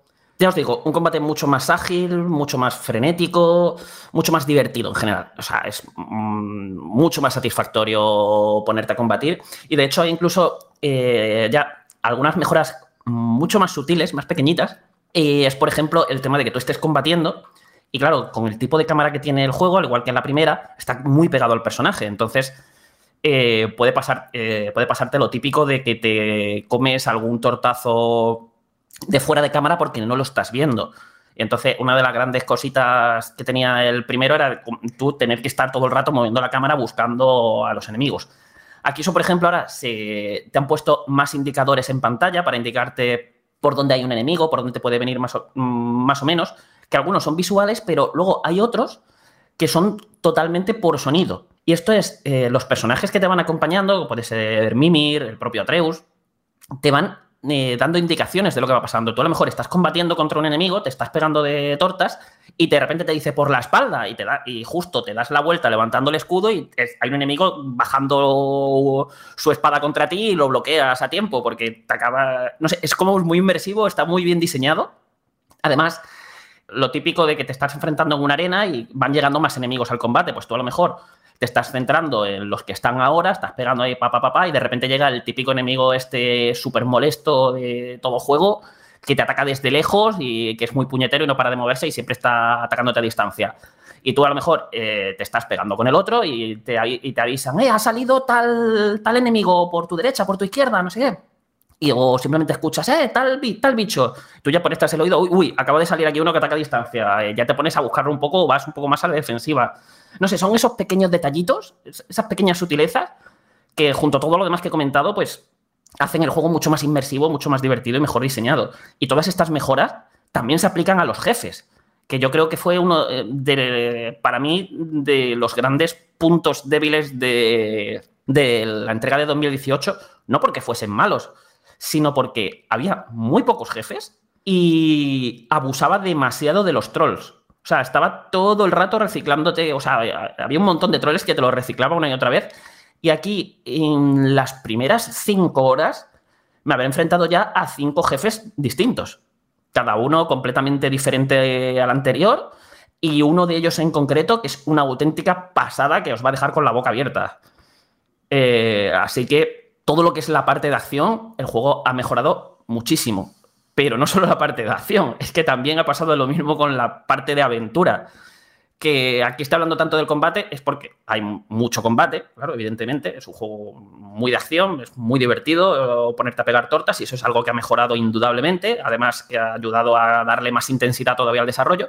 Pero esto sigue siendo un juego de aventura y hay muchísima exploración, muchísimos secretos para encontrar, muchos puzzles y además puzzles muy bien diseñados, muy bien integrados con el entorno que usan muy bien las mecánicas de juego para crear rompecabezas interesantes, de estos de llegar a un sitio, ponerte a dar vueltas, mirar el escenario, juguetear un poco con los, con los mecanismos que ves, hasta que dices, ah, mira, esto va con esto, esto va con esto, esto va con esto. Es muy Zelda en ese sentido, son como puzzles muy de Zelda.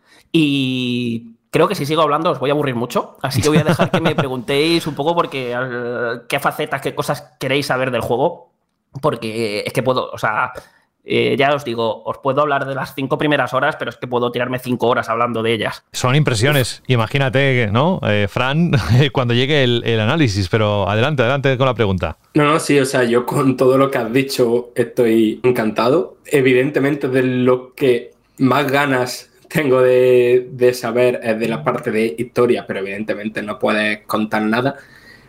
Pero también te tengo que preguntar sobre todo porque en su día hubo un tanto de polémica por el tema graficote, ¿Son graficotes? ¿Es simplemente una evolución o hay, hay un salto generacional? Es una evolución. A ver, eh, hay que partir aquí de la base de que God of War 2018 sigue siendo de los juegos que mejor se ven a día de hoy. O sea, es increíble cómo se ve ese juego. Y que este juego, Ragnarok, también sale en PlayStation 4. O sea, ya está. Mm, o sea, tenían que mejorar un juego que ya se veía, que ya llevaba a PlayStation 4 al límite. Eh, ahora le hacen una secuela que también la tiene que llevar al límite. Y eh, yo lo estoy jugando en PlayStation 5 y el juego se ve increíble. O sea, os lo digo de verdad. El juego, sí, notas que, pues esto, mira, tiene que tirar en Play 4, pero es que se ve de verdad. O sea, es el juego, eh, yo creo que es de lo que mejor, o sea, de los juegos con mejores gráficos que existen a día de hoy. Pero claro, es que a día de hoy eh, estamos hablando de auténticas bestias como son Red Dead Redemption 2, The Last of Us Parte 2. Son juegos de Play 4 y es que lo sigues viendo y es que no te lo crees. Y a este le pasa un poco, un poco eso, es que lo, dirás, pues mira, sí, esto sale también en PlayStation 4, pero madre mía cómo se ve. Eh, Horizon también salía en PlayStation 4 y madre mía cómo se ve, ¿no? Pues a esto le, le, pasa un poco eso. Y ya os digo que es que se ve increíble. Aparte, la dirección de arte es una auténtica pasada. Tiene momentos que son una auténtica maravilla a nivel visual. El espectáculo que pone en pantalla no os lo podéis imaginar, la cantidad de efectos que tiene, la, de, detalles que tienen los escenarios, las animaciones. O sea, es un juego muy, muy, muy, muy tocho. Lo que pasa que esto es un tema que justo esta mañana lo estaba hablando con, Jorge, que es como, a ver, es que ya en PlayStation 4, o sea, la generación pasada, es que hemos llegado a un punto en el que los juegos se ven de esa manera que yo creo que va a ser muy difícil, o sea, que ya no vamos a tener esos saltos generacionales a los que estábamos acostumbrados en generaciones anteriores. Es que ya simplemente hacer esto, que esto se ve así en PlayStation 5, o sea, es decir, este God of War, ¿cuánto puede haber costado? ¿Cuánto presupuesto tiene que tener esto detrás? O sea, tiene que tener una auténtica barbaridad y se ve increíble. Ya os digo, es que es de los juegos que mejor que mejor he visto yo a nivel gráfico, porque es una auténtica barbaridad. Y eso, al final, yo, yo, le noto más que es un juego de, mm, que, digamos, que también sale en PlayStation 4 por el tema de eh, las cargas camufladas, que, hay que tiene como mucho momentito de meterte por un pasillo estrecho para camuflar la carga y cositas así, que son como muy de la generación pasada. Y claro, los han tenido que mantener porque es parte, o sea, como están ahí metidos para camuflar, es parte también del diseño de niveles. Y, y es ahí precisamente es ahí donde yo más le noto, digamos, eso, que no es un exclusivo, exclusivo, exclusivo de, PlayStation 5, porque con PlayStation 5 eso se lo podrían haber ahorrado perfectamente. Pero vamos, que, habrá que ver. Eh, a lo mejor dentro de cinco años cuántos juegos se ven mejores. Porque yo, por ejemplo, aquí no sé qué opinaréis sobre este tema en general ya con las consolas, Jorge, porque lo hemos estado hablando. Ya ahora, ¿cómo nos van a sorprender? Sí, es complicado. Te iba, te iba a comentar, eh, ¿sigue teniendo lo del plano secuencia? Sí, lo he dicho al principio, sí, sigue siendo. Ah, vale, perdona, perdona. Vale, y ya como última pregunta, no sé que Jorge después quiera hacerte algo más. ¿Ha evolucionado o hay alguna variación en el tema más de personalización, de, estaba el tema de, eso, de mejorar la arma de distinta manera y tal. ¿Aquí has visto algo de eso? ¿O puedes hablar de algo de eso? De momento, en estas primeras horas no, no hay grandes novedades en ese tema. Lo típico, tienes tu, tu tus tres piezas de armadura, tu, arma, ahí les puedes equipar como un accesorio las armas, y te va gastando dinero y materiales que pillas en mejorarlas y poco más. Y lo típico, cada set de armadura te da unos bonificadores u otros y te sube unas estadísticas y te baja otras. Es muy parecido, es prácticamente igual que, en el anterior, al menos en estas primeras horas. No, no dudo que el juego se esconda muchísimas sorpresas porque además ya os digo, en estas primeras cinco horas que tú veías el último tráiler y decías, madre mía, que me han spoileado el juego entero, han enseñado de más, ¿qué hace Sony? Eh, ya os digo, no han enseñado nada. O sea, mm, no han enseñado nada del juego todavía. o sea, a nivel de tráiler, el juego, o sea, os, hay una cantidad de sorpresas ya en estas primeras horas que ya os digo yo que es que no han enseñado nada. Yo tengo una duda, Carlos, eh, de cara al juego del año, a los Game Awards. ¿Hay partido? ¿Le puede competir Ragnarok a, a Elden Ring, el GOTI? Porque llevamos todo el año como pensando que estaba muy claro el GOTI este año de Elden Ring pero como Ragnarok puede estar ahí, ahí puede hacer dudar, a muchos. Encima, a Elden Ring, como salió hace ya tantos meses, y esta es la novedad. Habrá muchos periodistas que a lo mejor prefieran Ragnarok. Está a ese nivel de decir, es que le puede competir el juego del año.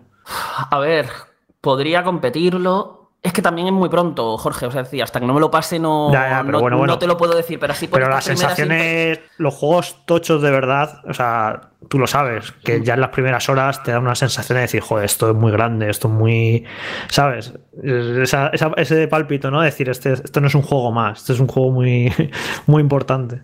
Sí, tengo ese, ese pálpito, es decir, yo una de las cosas con las que creo que más mido esto es con el nivel de obsesión que me genera, ¿vale? Y eso significa que se me vaya completamente la hora y aunque al día siguiente tenga que trabajar por la mañana, eh, me acabé acostando a las 3 o 4 de la mañana porque no me he dado cuenta. Me he puesto a jugar y es que como no me cansaba, en otros juegos a lo mejor cuando llevo varias horas empiezo a cansarme un poquillo, miro el reloj y ya me voy a dormir, aunque me guste mucho, pero me pasa.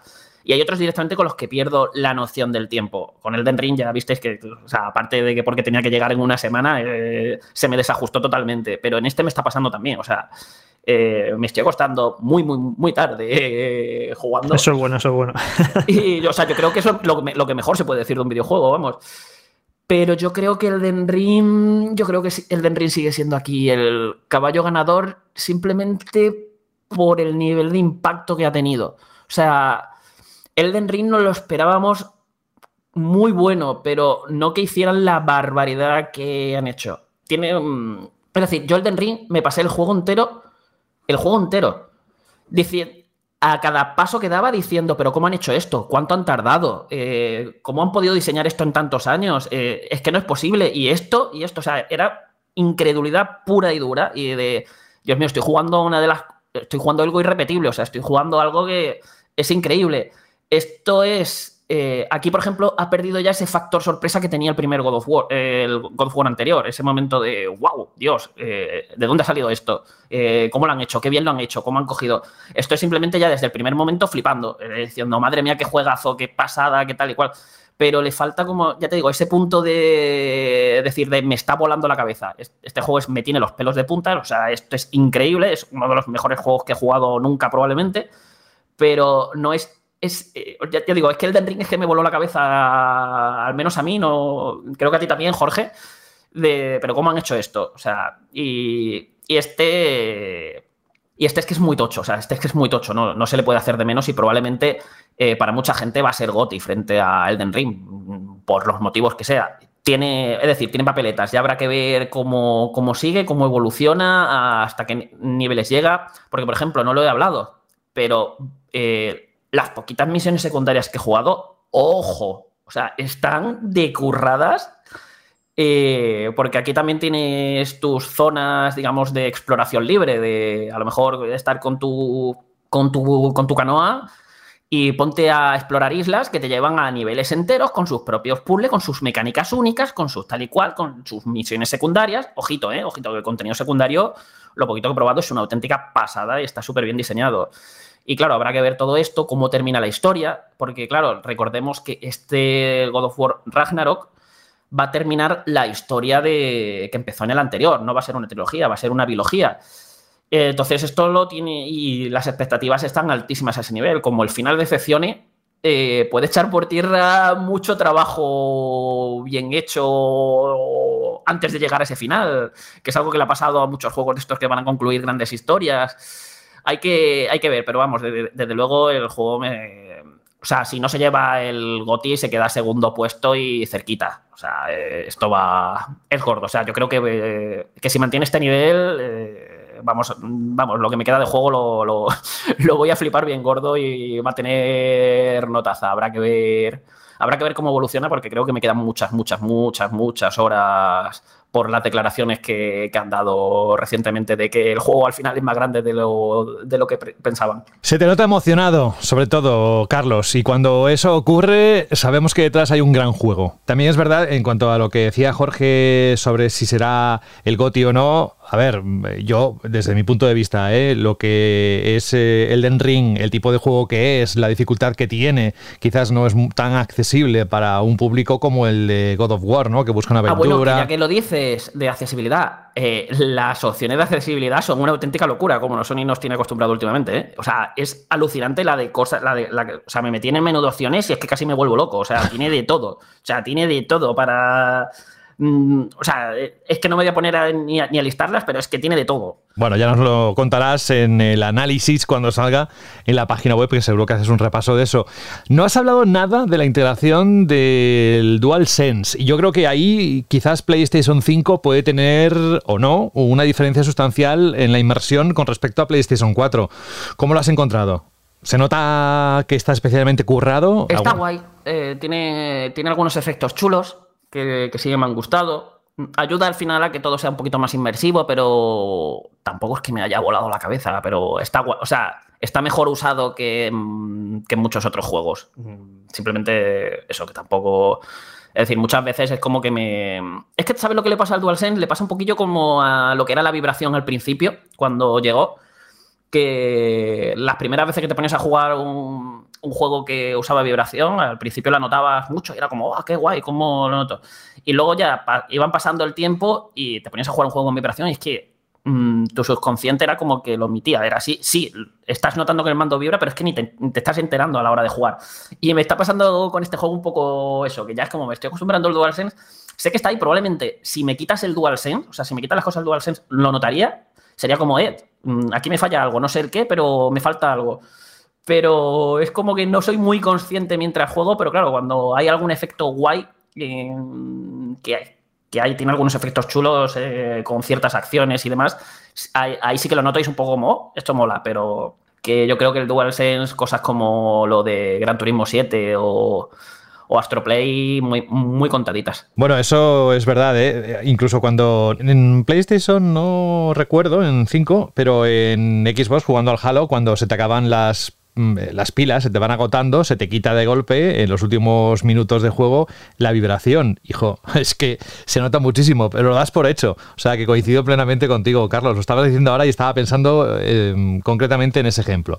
Juegazo, por lo que nos está contando en estas impresiones Carlos. Por cierto, hoy acabaremos precisamente, ha sido casual, os lo prometo, no está buscado para que quede bien, pero cerraremos esta edición de Banda Radio con la banda sonora de God of War de 2018 porque hay un, oyente, Carlos, que otro Carlos, Carlos N. que nos ha pedido esa una canción de, la banda pues sonora. Pues que, espera pues espera escucharla de Ragnarok, que madre mía, que, madre mía, que, pedazo... Es decir, te utiliza mucho, reutiliza mucho temas del primero pero porque tiene sentido. Son temas relacionados con X personajes, con X situaciones, con X cosas que te encajan. Y claro, están reversionados, están muy bien usados durante las escenas. Es que ya os digo, es que este juego tiene un nivel de cuidado, de detalle, de... Mm, o sea, es que yo estoy encantadísimo con estas primeras horas. Que sí, que es lo que digo, que no deja de ser más de lo mismo, pero es más de lo mismo, mucho mejor de un juegazo que ya era sobresaliente y que encima, si le estás quitando las pocas pegas que ya tenía el primero, pues que te queda pues, un juegazo. O sea, ya, ya te puedes quejar de que es muy continuista, que, que le falla tal cosa, eh, que, que no sorprende tanto como el 2018, ¿vale? Pero es que si nos ponemos así, God of War 2 sigue estando considerado como uno de los mejores de la saga. O sea, fue un juegazo y fue un juego que cogió el primero, hizo exactamente lo mismo que el primero y lo mejoró. Simplemente se centró en coger esa base del primero que tanto sorprendió y mejorarla, llevarla al siguiente nivel. Nadie se queja y aquí veo como, como mucha reticencia. Es que se parece mucho al anterior. Pues God of War 2 también se parecía mucho al anterior, pero lo mejoró en todo y a todos nos dejó flipados porque no deja de ser un juego mucho mejor. Y este, lo que llevo jugado, es exactamente lo mismo. Y lo mismo pasó con God of War 3, solamente que con God of War 3 ahí sí que hubo un salto generacional de Play 2 a Play 3 en cuanto a gráficos y tal, que sí que, que sí que impactó mucho más, pero a nivel jugable es eso. Es, yo creo que Ragnarok está siendo a 2018 lo que God of War 2 fue a God of War 1. Y eso para mí es una buenísima noticia. Estaba para, para, Fran. ¿Tendrá el Go efecto wow? Ah, vamos con... sí, que ya todo se pega, menos la hermosura, todo se pega. Bueno, oye, eh, Carlos, gracias de, de, nuevo, de verdad, y supongo que la próxima semana estarás por aquí porque ahora no se van a dejar de suceder lanzamientos y mm, tú nos traes cosas muy buenas. Como dice aquel, nos traes mierda muy buena. Sí, creo que me va a tocar varias semanas seguidas venir por aquí. Por eso, y nos encantará porque lo cuentas de, un, de una manera que dices, sold, vendido. Gracias, Carlos, hasta, hasta pronto. Venga, nos vemos, hasta luego. Y nos vamos de un juego como el Go, como el God of War Ragnarok, a otro, ojo, eh, que dentro de su estilo será un superventas como todos los que le han precedido y que no deja de ser uno de los exponentes este año, mm, por las fechas en las que estamos, del catálogo de Nintendo Switch.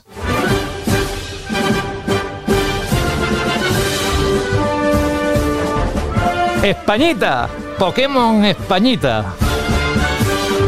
Bueno, el Pokémon Púrpura y Escarlata, o Escarlata y Púrpura, en este caso, para decirlo bien, sale el 18 de noviembre, es decir, sale después del God of War. Imaginaos qué mes, bueno, desde, desde ya hace algunos días, qué lanzamiento estamos teniendo. Y aquí Fran nos va a ayudar a, a, entender un poco mejor sus impresiones, lo que vamos a encontrar en este título exclusivo de Switch para, ya digo, el 18 de noviembre. Así que otra vez de nuevo, vaya, vaya gasto de saliva, ya te dije lo del agua. Fran, cuéntanos, ¿qué has encontrado en Pokémon Escarlata y Púrpura? Uf, a ver, Estoy emocionadito, ¿eh? De verdad. O sea, pero... ¿Por la música así tipo Spanish o, o por qué? No, no, no, no. Po, po, bueno, que también, ¿eh? También. O sea, no. Eh, cero. Eh, cero crítica a tu selección musical. Pero estoy emocionado por el juego, ¿eh? O sea, entiendo que, evidentemente, ya me conocéis, soy muy fan de Pokémon. Pero mmm, estoy bastante, bastante emocionado. ¿Por qué? A ver, decir que lo que he jugado es una horita y cuarto, una horita y media, a una versión en desarrollo, no era totalmente, no era final, de hecho ni siquiera estaba todavía en español y no era desde el principio, eh, era no muy, no muy lejos del principio, pero ya teníamos ciertas cosas desbloqueadas, ya teníamos un, un equipo de Pokémon a un nivel mmm, decentillo, o sea, decentillo creo que era el nivel 25.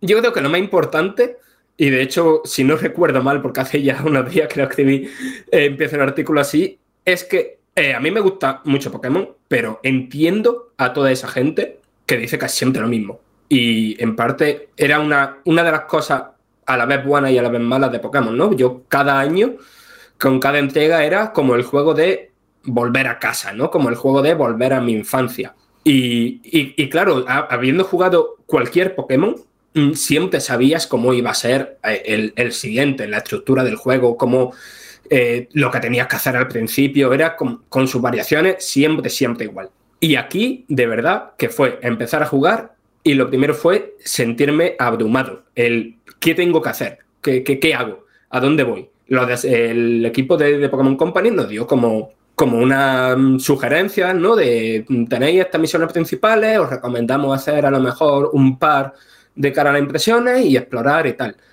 Pero yo empecé a jugar, eh, moví la cámara, mmm, abrí, el, eh, abrí el mapa, vi un mogollón de cosas por hacer en el mapa y yo fue en plan de, ostras, ¿qué hago?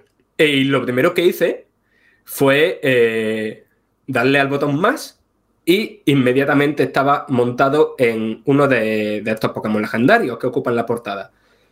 Y de repente, pues estaba moviéndome por, el, por un mundo abierto. Es la primera vez que Pokémon se pasa del todo al mundo abierto y era súper satisfactorio. Era eh, con sobre estos legendarios podemos no solo correr a toda velocidad, sino que podemos escalar montañas cual caballo del Skyrim, eh, podemos volar, podemos planear, podemos nadar. Eh, es mm, un, una montura vehículo que nos da libertad absoluta por Paldea, que es la región de Pokémon Escarlata y Púrpura, y que, para quien no lo sepa, que es por el tema del que ha dicho José Pokémon Españita, es una región basada en eh, la península ibérica, no solo en España. Claro, el tema de que Pokémon se pase al mundo abierto supone un cambio enorme en su estructura, ¿no? Porque Pokémon siempre ha sido una, una aventura muy lineal. Tú tienes tu gimnasio que, que va encontrando de conforme vas pasando de una ciudad a una ruta, a un pueblo, a la siguiente ciudad. Tienes tus enfrentamientos contra los villanos de turno que siempre están en el mismo sitio concreto, ya sea el Team Rocket, ya sea el equipo Galaxia, ya sea el equipo Aqua, lo que sea. Y después pues tenía otras cositas secundarias que, que también era eso, estaba en un punto concreto cuando llegaba a ese punto de la aventura. Ahora estamos en un mundo abierto.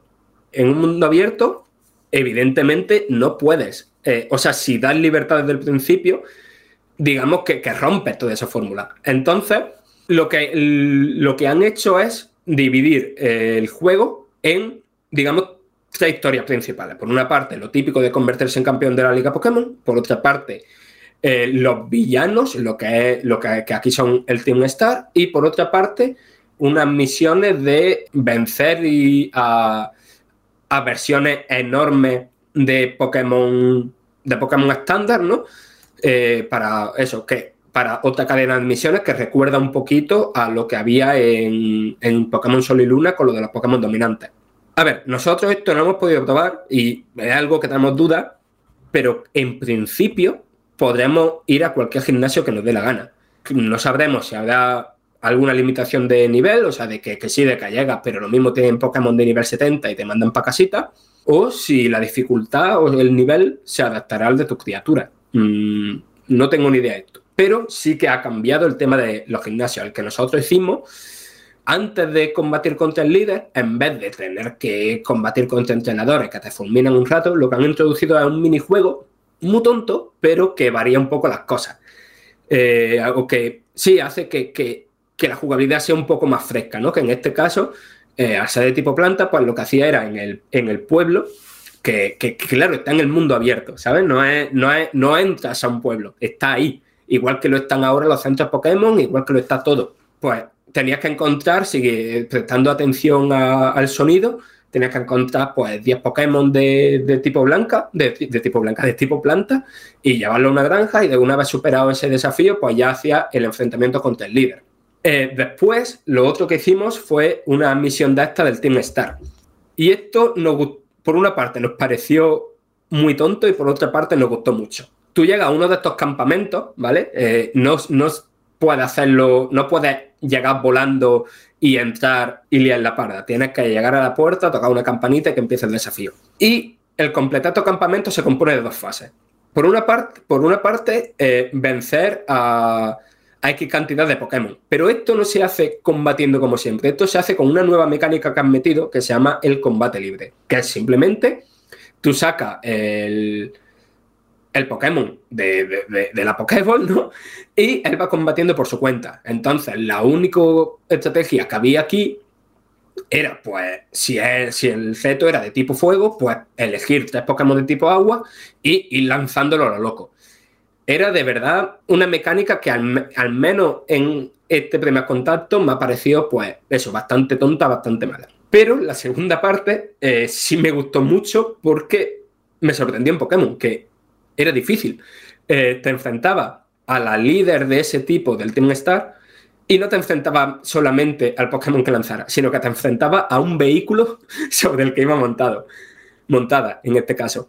Y lo que digo, que, que siendo un enfrentamiento de nivel bajito, ya digo, era, era en equiparación de niveles, nivel 25 que un juego de Pokémon a ese nivel tan bajo te empiece a obligar a usar eh, revivir, a tener que pensar la alternancia de Pokémon, ¿no? Conforme te lo iban a debilitando. O sea, las cosas que suele hacer en el contenido de final de juego, te lo metan ya ahí desde el principio, a mí me sorprendió. Quizá jugando normal eh, llegas a, ese reto con un nivel mucho mayor, no lo sé. Pero de verdad que para, en mi experiencia fue un reto. Y eh, ya después el resto de lo que hice fue explorar el mundo. Y explorando el mundo, pues me di cuenta de dos cambios, bueno, de varios cambios muy importantes. Lo primero, los Pokémon vagan con libertad por el mundo, ¿vale? Es un poco como leyenda Pokémon Arceus en ese sentido. Lo que pasa es que se capturan de manera tradicional, es decir, tú tienes que acercarte a ellos y ahí comienza sin transición de ningún tipo, o sea, igual que cuando combatías en leyenda Pokémon Arceus, un combate. Y es lo típico, ¿no? Tienes que disminuirle la vida para tener más posibilidades de atraparlo y tal. Y después, el otro gran cambio está en el tema de los entrenadores, antes pues tú ibas por rutas lineales, eh, te veía un entrenador y te, y te paraba, ¿no? Y a, veces frustraba un poco porque te paraba, eh, te, frenaba el, flow, el ritmo de la, de la exploración. Aquí los entrenadores que te encuentres por el mundo solo combates con ellos si tú hablas con ellos. Y deja claro por el bocadillo que sale sobre su cabeza cuáles son personajes que te van a decir cualquier tontería y cuáles son contra los que vas a combatir. Y claro, es un cambio que no ha gustado porque, claro, no, te cena, pero claro, eso crea un problema de equilibrio, que es cómo controlan ahora el tema de que vayas avanzando de nivel. Si puedes pasar de todos los entrenadores, si no hay hierba alta en la que te tengas que meter obligatoriamente, si puedes pasar de todo. Entonces lo que han hecho, que habrá que ver, todavía no tengo una opinión sobre esto porque lo probé muy poquito, lo que han hecho es esto que he comentado antes, de lanzar al Pokémon para que combata por su cuenta, pues lo han metido también mientras explora el mundo. Tú puedes estar explorando una zona, eh, viendo, no sé, yendo a ese objeto que hay que ve en una, en una montaña o cogiendo eh, máquinas técnicas que encuentras por ahí y tal. Y mientras, pues lanzando el Pokémon a Sinton Nison para que, para que combata contra los Pokémon salvajes que hay y, y gane experiencia, para que consiga objetos que hay por el mundo y tal. No sé cómo funcionará eso, si al final, pero algo que me ha parecido cuanto menos curioso e importante de comentar. Después, mm, sin entrar en detalle, hay muchísimas mejoras de calidad de vida, muchas cositas interesantes que van destinadas a hacer la experiencia de jugar a Pokémon mucho más fluida y ya habréis visto, ¿no? El tema de, lo de montar un campamento para jugar con tus Pokémon, de hacer bocadillos que tienen, que, afectan de distintas maneras, que es gracioso y está curioso. Pero también una de las mejores más tochas que han metido está en el multijugador. Nosotros lo hemos probado en el multijugador local, pero si el multijugador online funciona igual de bien, mm, creo que por fin estamos ante una experiencia social de Pokémon, ¿sabes?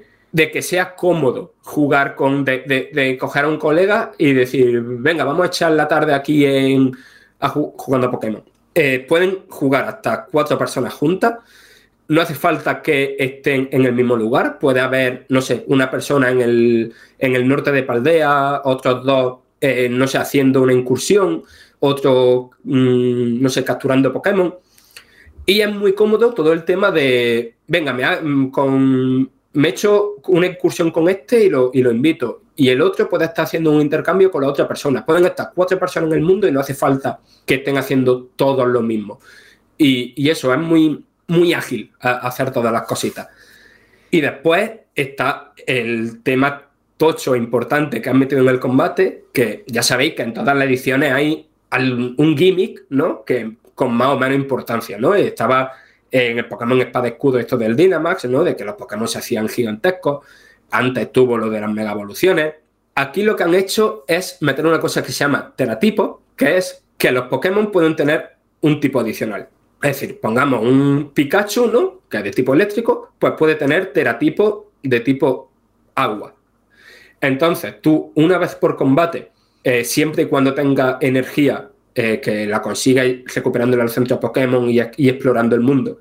Siempre que tenga energía, puedes teracristalizarlo, que es básicamente cambiarle el tipo y potenciar los, ataques de ese tipo. Entonces, ¿qué pasa? Que esto abre una cantidad enorme de posibilidades estratégicas, ya no solo en el propio combate, sino a la hora de formarte el equipo, que creo que es muy interesante, pero muy, muy interesante y que, y sobre todo para el tema del juego competitivo y para los combates online y tal, yo creo que esto va a dar muchísimo, muchísimo juego.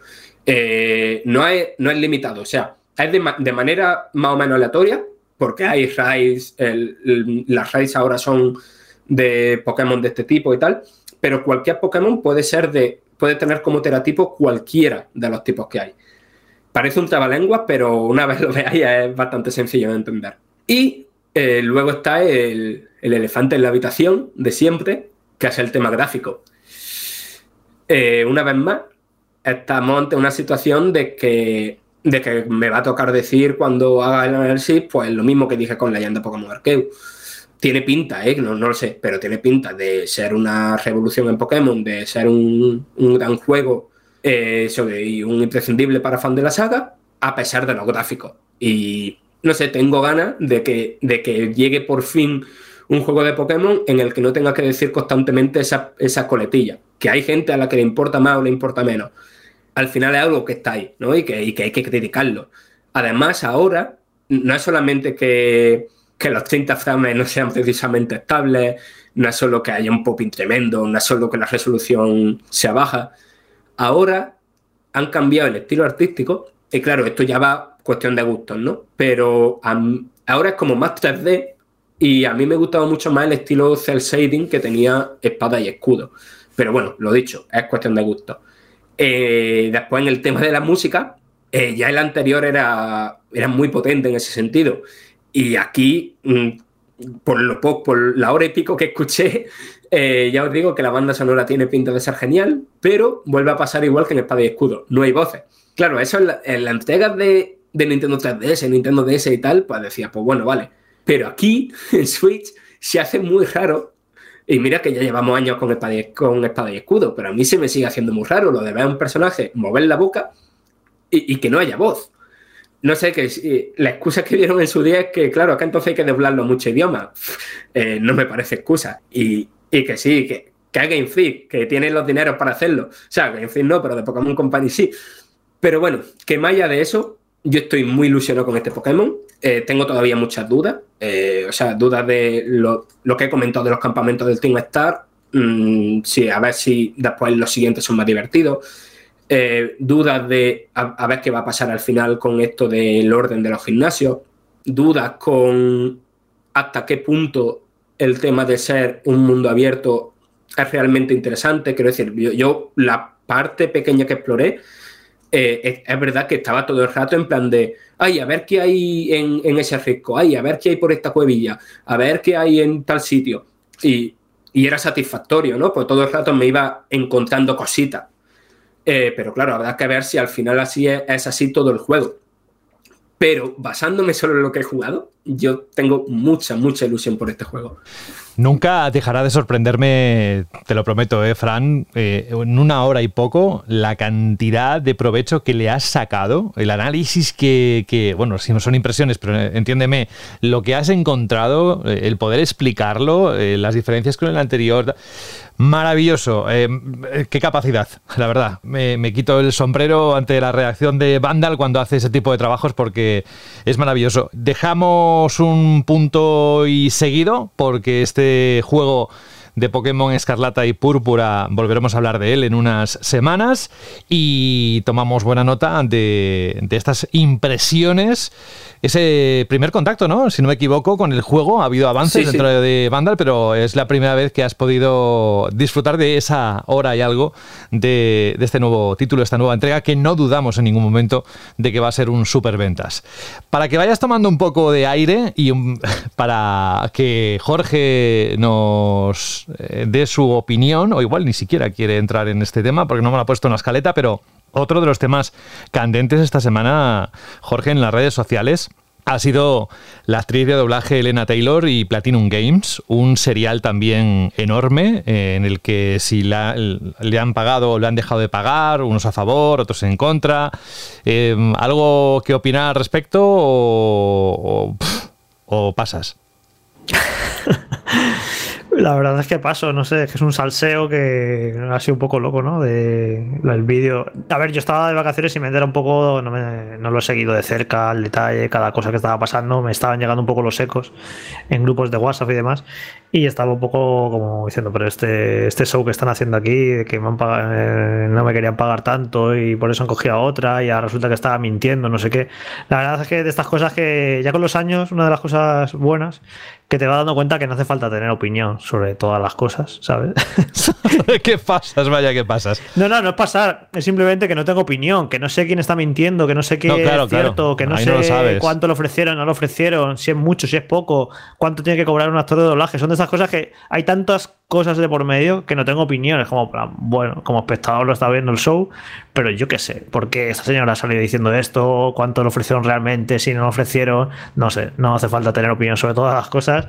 Lo único bueno, que imagino que habrá dado un debate o al menos se ha expuesto en redes eh, el hecho de cuánto cobra un, un, actor de doblaje de videojuegos, que yo creo que era algo que no conocíamos, que no sabíamos, y sí que ha servido un poco, ¿no? Para revolver el avispero y que se, y que se hable y que salgan las tarifas, pues cobro no sé cuánto por sesión, tal. Ha sido interesante en ese aspecto, ¿no? Que, que casi todos los que estamos fuera de ese mundillo desconocíamos cuánto cobra, ¿no? Un actor de, por hacer ese trabajo y bueno, más o menos se ha sabido estos días por dónde se pueden estar moviendo las cifras, que hay quien le puede parecer poco, quien le puede parecer mucho, por lo típico, ¿no? Con, con qué lo compares. Que un juego que vende millones, ¿cómo puede cobrar tan poco un actor y tal? Pues bueno, eh, ha sido interesante por, en, ese aspecto, ¿no? Más allá, porque luego el, el, el, drama interno con Platino, con no sé qué, con no sé cuánto, pues bueno, un poquito espectáculo. Pero bueno, al menos si le ha servido a alguien para, para saber cuánto dinero mueven ¿no? los actores de doblaje de videojuegos, pues mira, ha sido interesante eh, por ese mm. lado. Mm. Bueno, al menos en Estados Unidos está regulado y hay una asociación, eso es público, se puede consultar. En España creo en que España también... también hay tarifas. Sí, eh. por eso. Eh, tuve un amigo que es actor de doblaje y la otra nos enseñó las tarifas, cuánto cobran por media hora, cuánto cobran por no sé cuánto, cuánto, sí, está todo estipulado cuánto tienen que, que cobrar un actor de doblaje. Ujú. Sí, yo ahí voy a entrar brevemente. Yo sí que de todo esto, eh, que sí comparto buena parte de lo que has dicho, hay algo que yo nunca hubiese hecho a una compañera de profesión, que es la que realmente ha puesto la voz a, a Bayonetta 3, y es montar este escándalo y exponer algo dentro de, dentro de las redes. Además ha tenido muchísima repercusión y no deja muy en buena posición unas prácticas poco profesionales en ese sentido. ¿eh? Sí, y, y bueno, y lo de que no que quería promover que la gente no compró el Ah, juego. sí, eso, exacto. Claro, eso es el boicot, al y- que no lo compréis sí, sí, porque sí. a mí no me han pagado lo que me tenía que haber pagado, perdone. Es No que sé- detrás de este juego hay mucha gente que está trabajando, No sé muy bien qué pretendía con eso, pero se le ha vuelto en contra, pero vamos, como un boomerang. Sí, sí. Yo a partir de ahora, vamos, dudo que muchas compañías le vayan a ofrecer trabajo viendo la que ha montado, así que no sé qué pretendía con esto, pero yo creo que le ha salido un poco mal lo que, lo que intentara.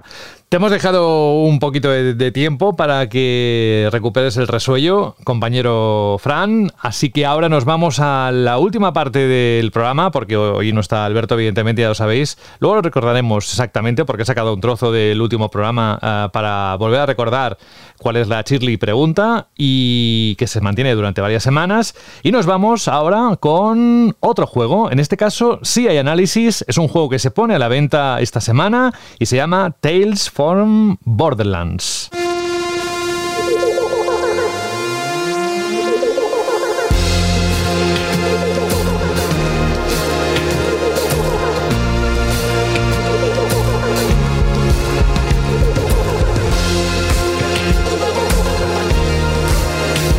Estaría un ratito, ¿eh? Fran, escuchando esta música. Bueno, eh, cuéntanos el conclusión más o menos general de lo que has encontrado e invitamos al resto de los oyentes a que lo puedan ver dentro de tu texto en la página web de Vandal. ¿Hay videoanálisis también? No, no, de este no, porque en verdad yo creo que si sabéis a lo que vais, cuanto menos veáis, mejor vaya. Bueno, eso es un buen consejo para muchos juegos o casi todos. Vale, pues ¿qué nos cuentas del New Tales from the Borderlands? A ver, por poner un poquito rápidamente en contexto, eh, Tales from the Borderlands fue uno de los juegos de Telltale Games, ¿no? Los de eh, The Walking Dead, eh, de los más alabados que, que hicieron, ¿no? Porque cogían el humor loco de, de Borderlands, ¿no? Y lo adaptaba a un tema interactivo, es decir, a uno de estos juegos en los que básicamente tomamos decisiones, hacemos QTE y vemos una historieta episódica. Eh, Telltale cerró, chapó, y hoy mucha gente, pues, no sé, digamos que, que, que the Borderlands, pues, ha tenido siempre como su- sus fans muy, que vociferaban mucho, ¿no? Con, con- sobre el juego, ¿no?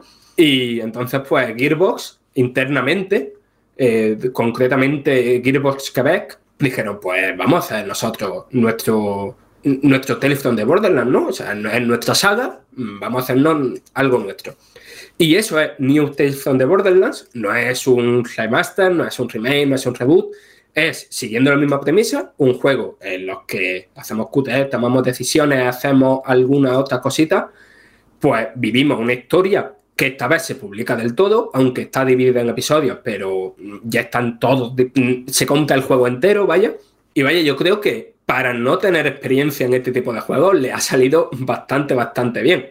El contexto, básicamente, eh, el contexto argumental eh, va de Prometea, ya los conoceréis quienes hubierais jugado a Borderlands 3, pues vive otra guerra corporativa y en esa guerra corporativa se ven inmiscuidos eh, tres personajes que se juntan desde el principio de la aventura, a cada cual, pues, más, por decirlo rápido y mal, más patético fracasado, ¿no?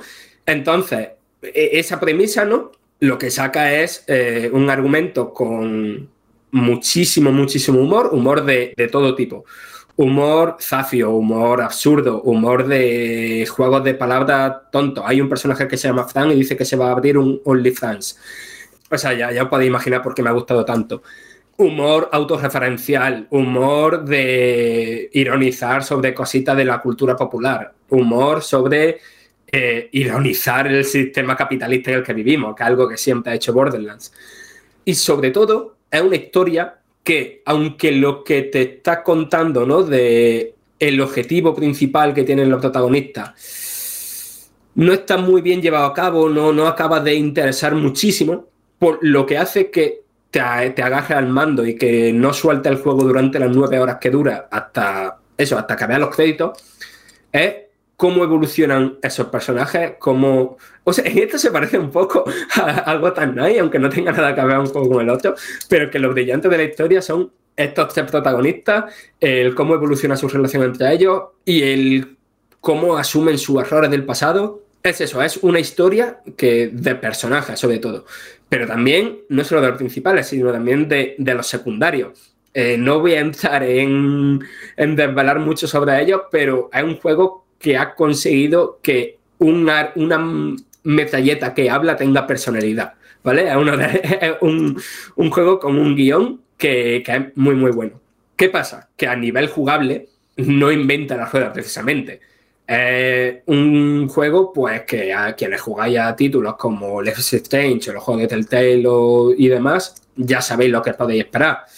Eh, tomar decisiones, eh, hacer QTE, que aquí hay ciertos QTE que que esto me parece un poco trampa en este tipo de juegos. El tema de que si falla un QTE, en vez de que la historia se reoriente por otro lado, sea un game over y tengas que volver a hacerlo. Hay varios de esos y no me gusta eso demasiado. O sea, me parece como una, una falta de ambición. Y también hay pues secciones en las que controlamos directamente a los personajes y tenemos que charlar con otros personajes, resolver puzzles muy, muy tontos y interactuar cada uno, cada uno de los tres protagonistas tiene su forma distinta, ¿no? De, interactuar. Hay uno que tiene un radar inteligente, rollo Apple Watch del futuro, con el que piratea objetos, otra que tiene una gafa con las que puede profundizar en cosas del escenario, otra que va en una silla voladora que básicamente sale un brazo enorme y da puñetazo. Pero eso, que no hay nada innovador, ¿no? A nivel jugable donde sí hay algo, no sé si innovador, pero al menos curioso, es en el tema técnico. Eh, no es un juego que os vaya a volar la cabeza, eh, pero sí es un juego cel shading que se ve muy, muy bonito, pero que a mí me ha sorprendido. No sé si Wonderland seguro que no, Borderlands 3 no me acuerdo, pero diría que tampoco. Creo que este es el primer juego cel shading que usa captura facial. Entonces, al principio choca ver personajes cel shading con animaciones de la cara muy realistas, pero que queda muy bien, son muy, muy, muy expresivos. Y después los escenarios mm, están llenos de detallitos. Y bueno, es eso, es un drama interactivo que no inventa la rueda, que no hace nada demasiado especial, pero que a quienes os guste el humor de Borderlands, quienes os gustara el humor del primer New Telephone de Borderlands, y quienes simplemente quieran una buena historia de humor absurdo, pero capaz de ser emotiva, pues yo creo que lo vaya a pasar muy guay con este juego. Pues mira, la música de la sintonía final suena, ya estaba notando que estabas acabando el, lo que es el análisis aquí resumido en, en Banda Radio. Evidentemente, una vez más, contamos que en, la página web está ahí. ¿Alguna pregunta tienes eh, por tu parte sobre el juego, Jorge? No, más que nada eso de que la sensación de que si no has jugado al primer, eh, a, la, a la anterior aventura episódica, pues si era, si era necesario conocerla o no conocerla. O si No, no, se no, puede- para nada. Claro, son, por eso, por eso. Son personajes totalmente nuevos. Muy bien, oye, Fran, hoy te has ganado el cielo, de verdad, ¿eh? Eh, has estado un montón de minutos contándonos todo, todo lo que cabe en esa cabeza y todo lo que ha visto, evidentemente, y que eh, además sigue el trabajo, es cuando la redacción de Vandal está más a tope estos meses, y nosotros queremos también hacernos eco de, ese frenesí de juegos de lanzamientos, de emociones, porque sale este y el otro, cada uno tiene su tipo de juego, así que estamos en esa época y nosotros cerramos en este momento eh, esta edición, no sin antes, eh, si te has dejado algo, eh, que me da la sensación de que igual te he cortado ya directamente, Fran, si tienes algo más que decir del juego, adelante, ¿eh? Que no quiero yo ser aquí eh, una persona que te reprima. No, no, no, no te preocupes. Solamente creo que no hemos dicho que sale mañana, 21 de octubre, para PC, eh, PS5, PS4, Xbox Series y Xbox One. Sí, bueno, eso lo dije al principio, que salía esta semana, pero gracias por el apunte más detallado. La próxima semana habrá más juegos interesantes, desde luego, y queremos que estéis ahí. Vamos a pasar lista, ¿eh?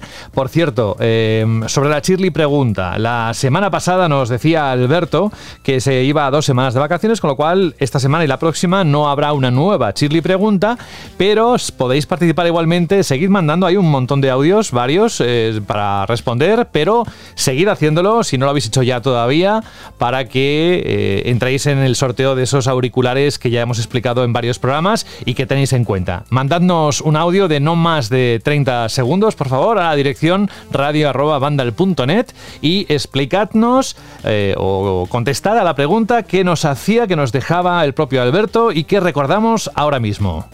Bueno, bueno, José, te recuerdo que la semana que viene no estaré porque estoy de vacaciones. ¡Uh! Así que. Pues entonces la pregunta que hagas servirá para dos semanas, ¿no?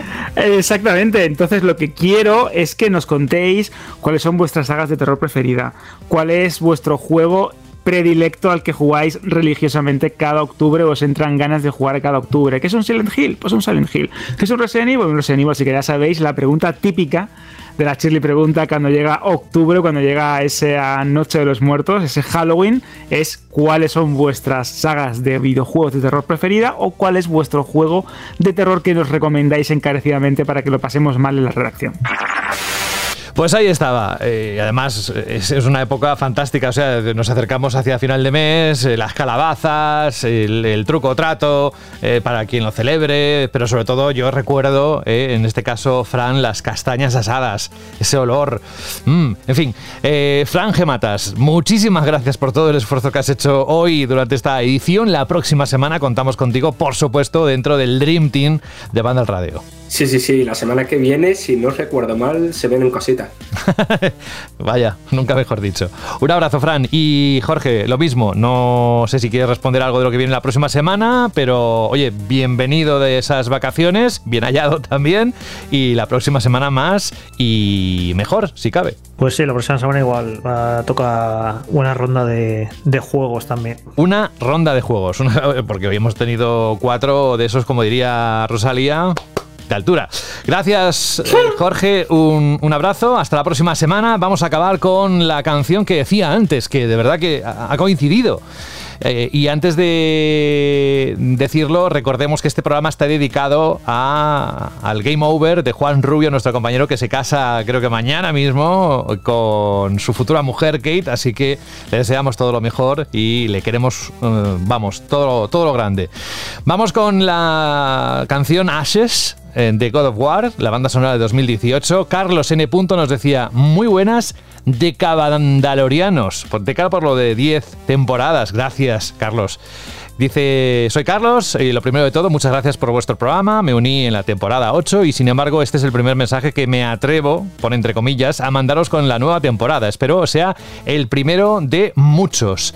Me gustaría compartir con vosotros esta canción que suena ahora de fondo, La voy a poner entera, por supuesto, dentro de un ratito, cuando acabe de contaros todo lo que dice Carlos. Dice, bueno, la canción es Ashes del God of War, para ver si la podéis poner al final de algún programa de esta temporada. Si bien la banda sonora de esta saga tiene canciones muy memorables, esta, para mí, es una de las favoritas de la última entrega, ya que muestra y siente la intensidad emocional por la que pasa Kratos a lo largo de la aventura con su hijo. Desde que en 2005 un muy buen amigo mío me dejase ese primer God of War y esta saga se convirtiese en mi favorita de los videojuegos, pues cuando llegue Ragnarok ya verás. Y con la inminente presente llegada del Ragnarok, qué frío dice, de repente me ha entrado, jeje, creo que esta canción puede poner los pelos de punta a más de uno como hizo conmigo la primera vez que la escuché, sobre todo en la parte vocal ya que se siente muy épica. Lo dicho, espero que podáis disfrutar como lo hago yo cada vez que me pongo esta canción. Un saludo y de nuevo muchas gracias por vuestro programa, Carlos. Gracias a ti, como siempre decimos, por estar ahí, que sois los verdaderos eh, artífices de que exista Banda al Radio. En cuanto al compositor, hombre, eh, Julian o Julian Bear McCreary es un compositor y músico estadounidense. Es conocido por su trabajo en series de televisión como Los Anillos de Poder, que ya ha acabado la primera temporada, o Battlestar Galactica, The Walking Dead. Bueno, es un conocido. En juegos incluso estuvo haciendo la música Assassin's Creed Syndicate. Pues con esta canción yo me despido. Antes darle, mandarle un beso muy fuerte a Sara por una entrevista que hemos publicado en la, en la página web y que lo ha hecho con mucho cariño. Así que bajo poco a poco la música y os deseo todo lo mejor, que disfrutes muchísimo de los videojuegos. Han salido unos cuantos, llegarán más y nosotros dentro de siete días aquí en Banda Radio. Os dejo con God of War. Adiós.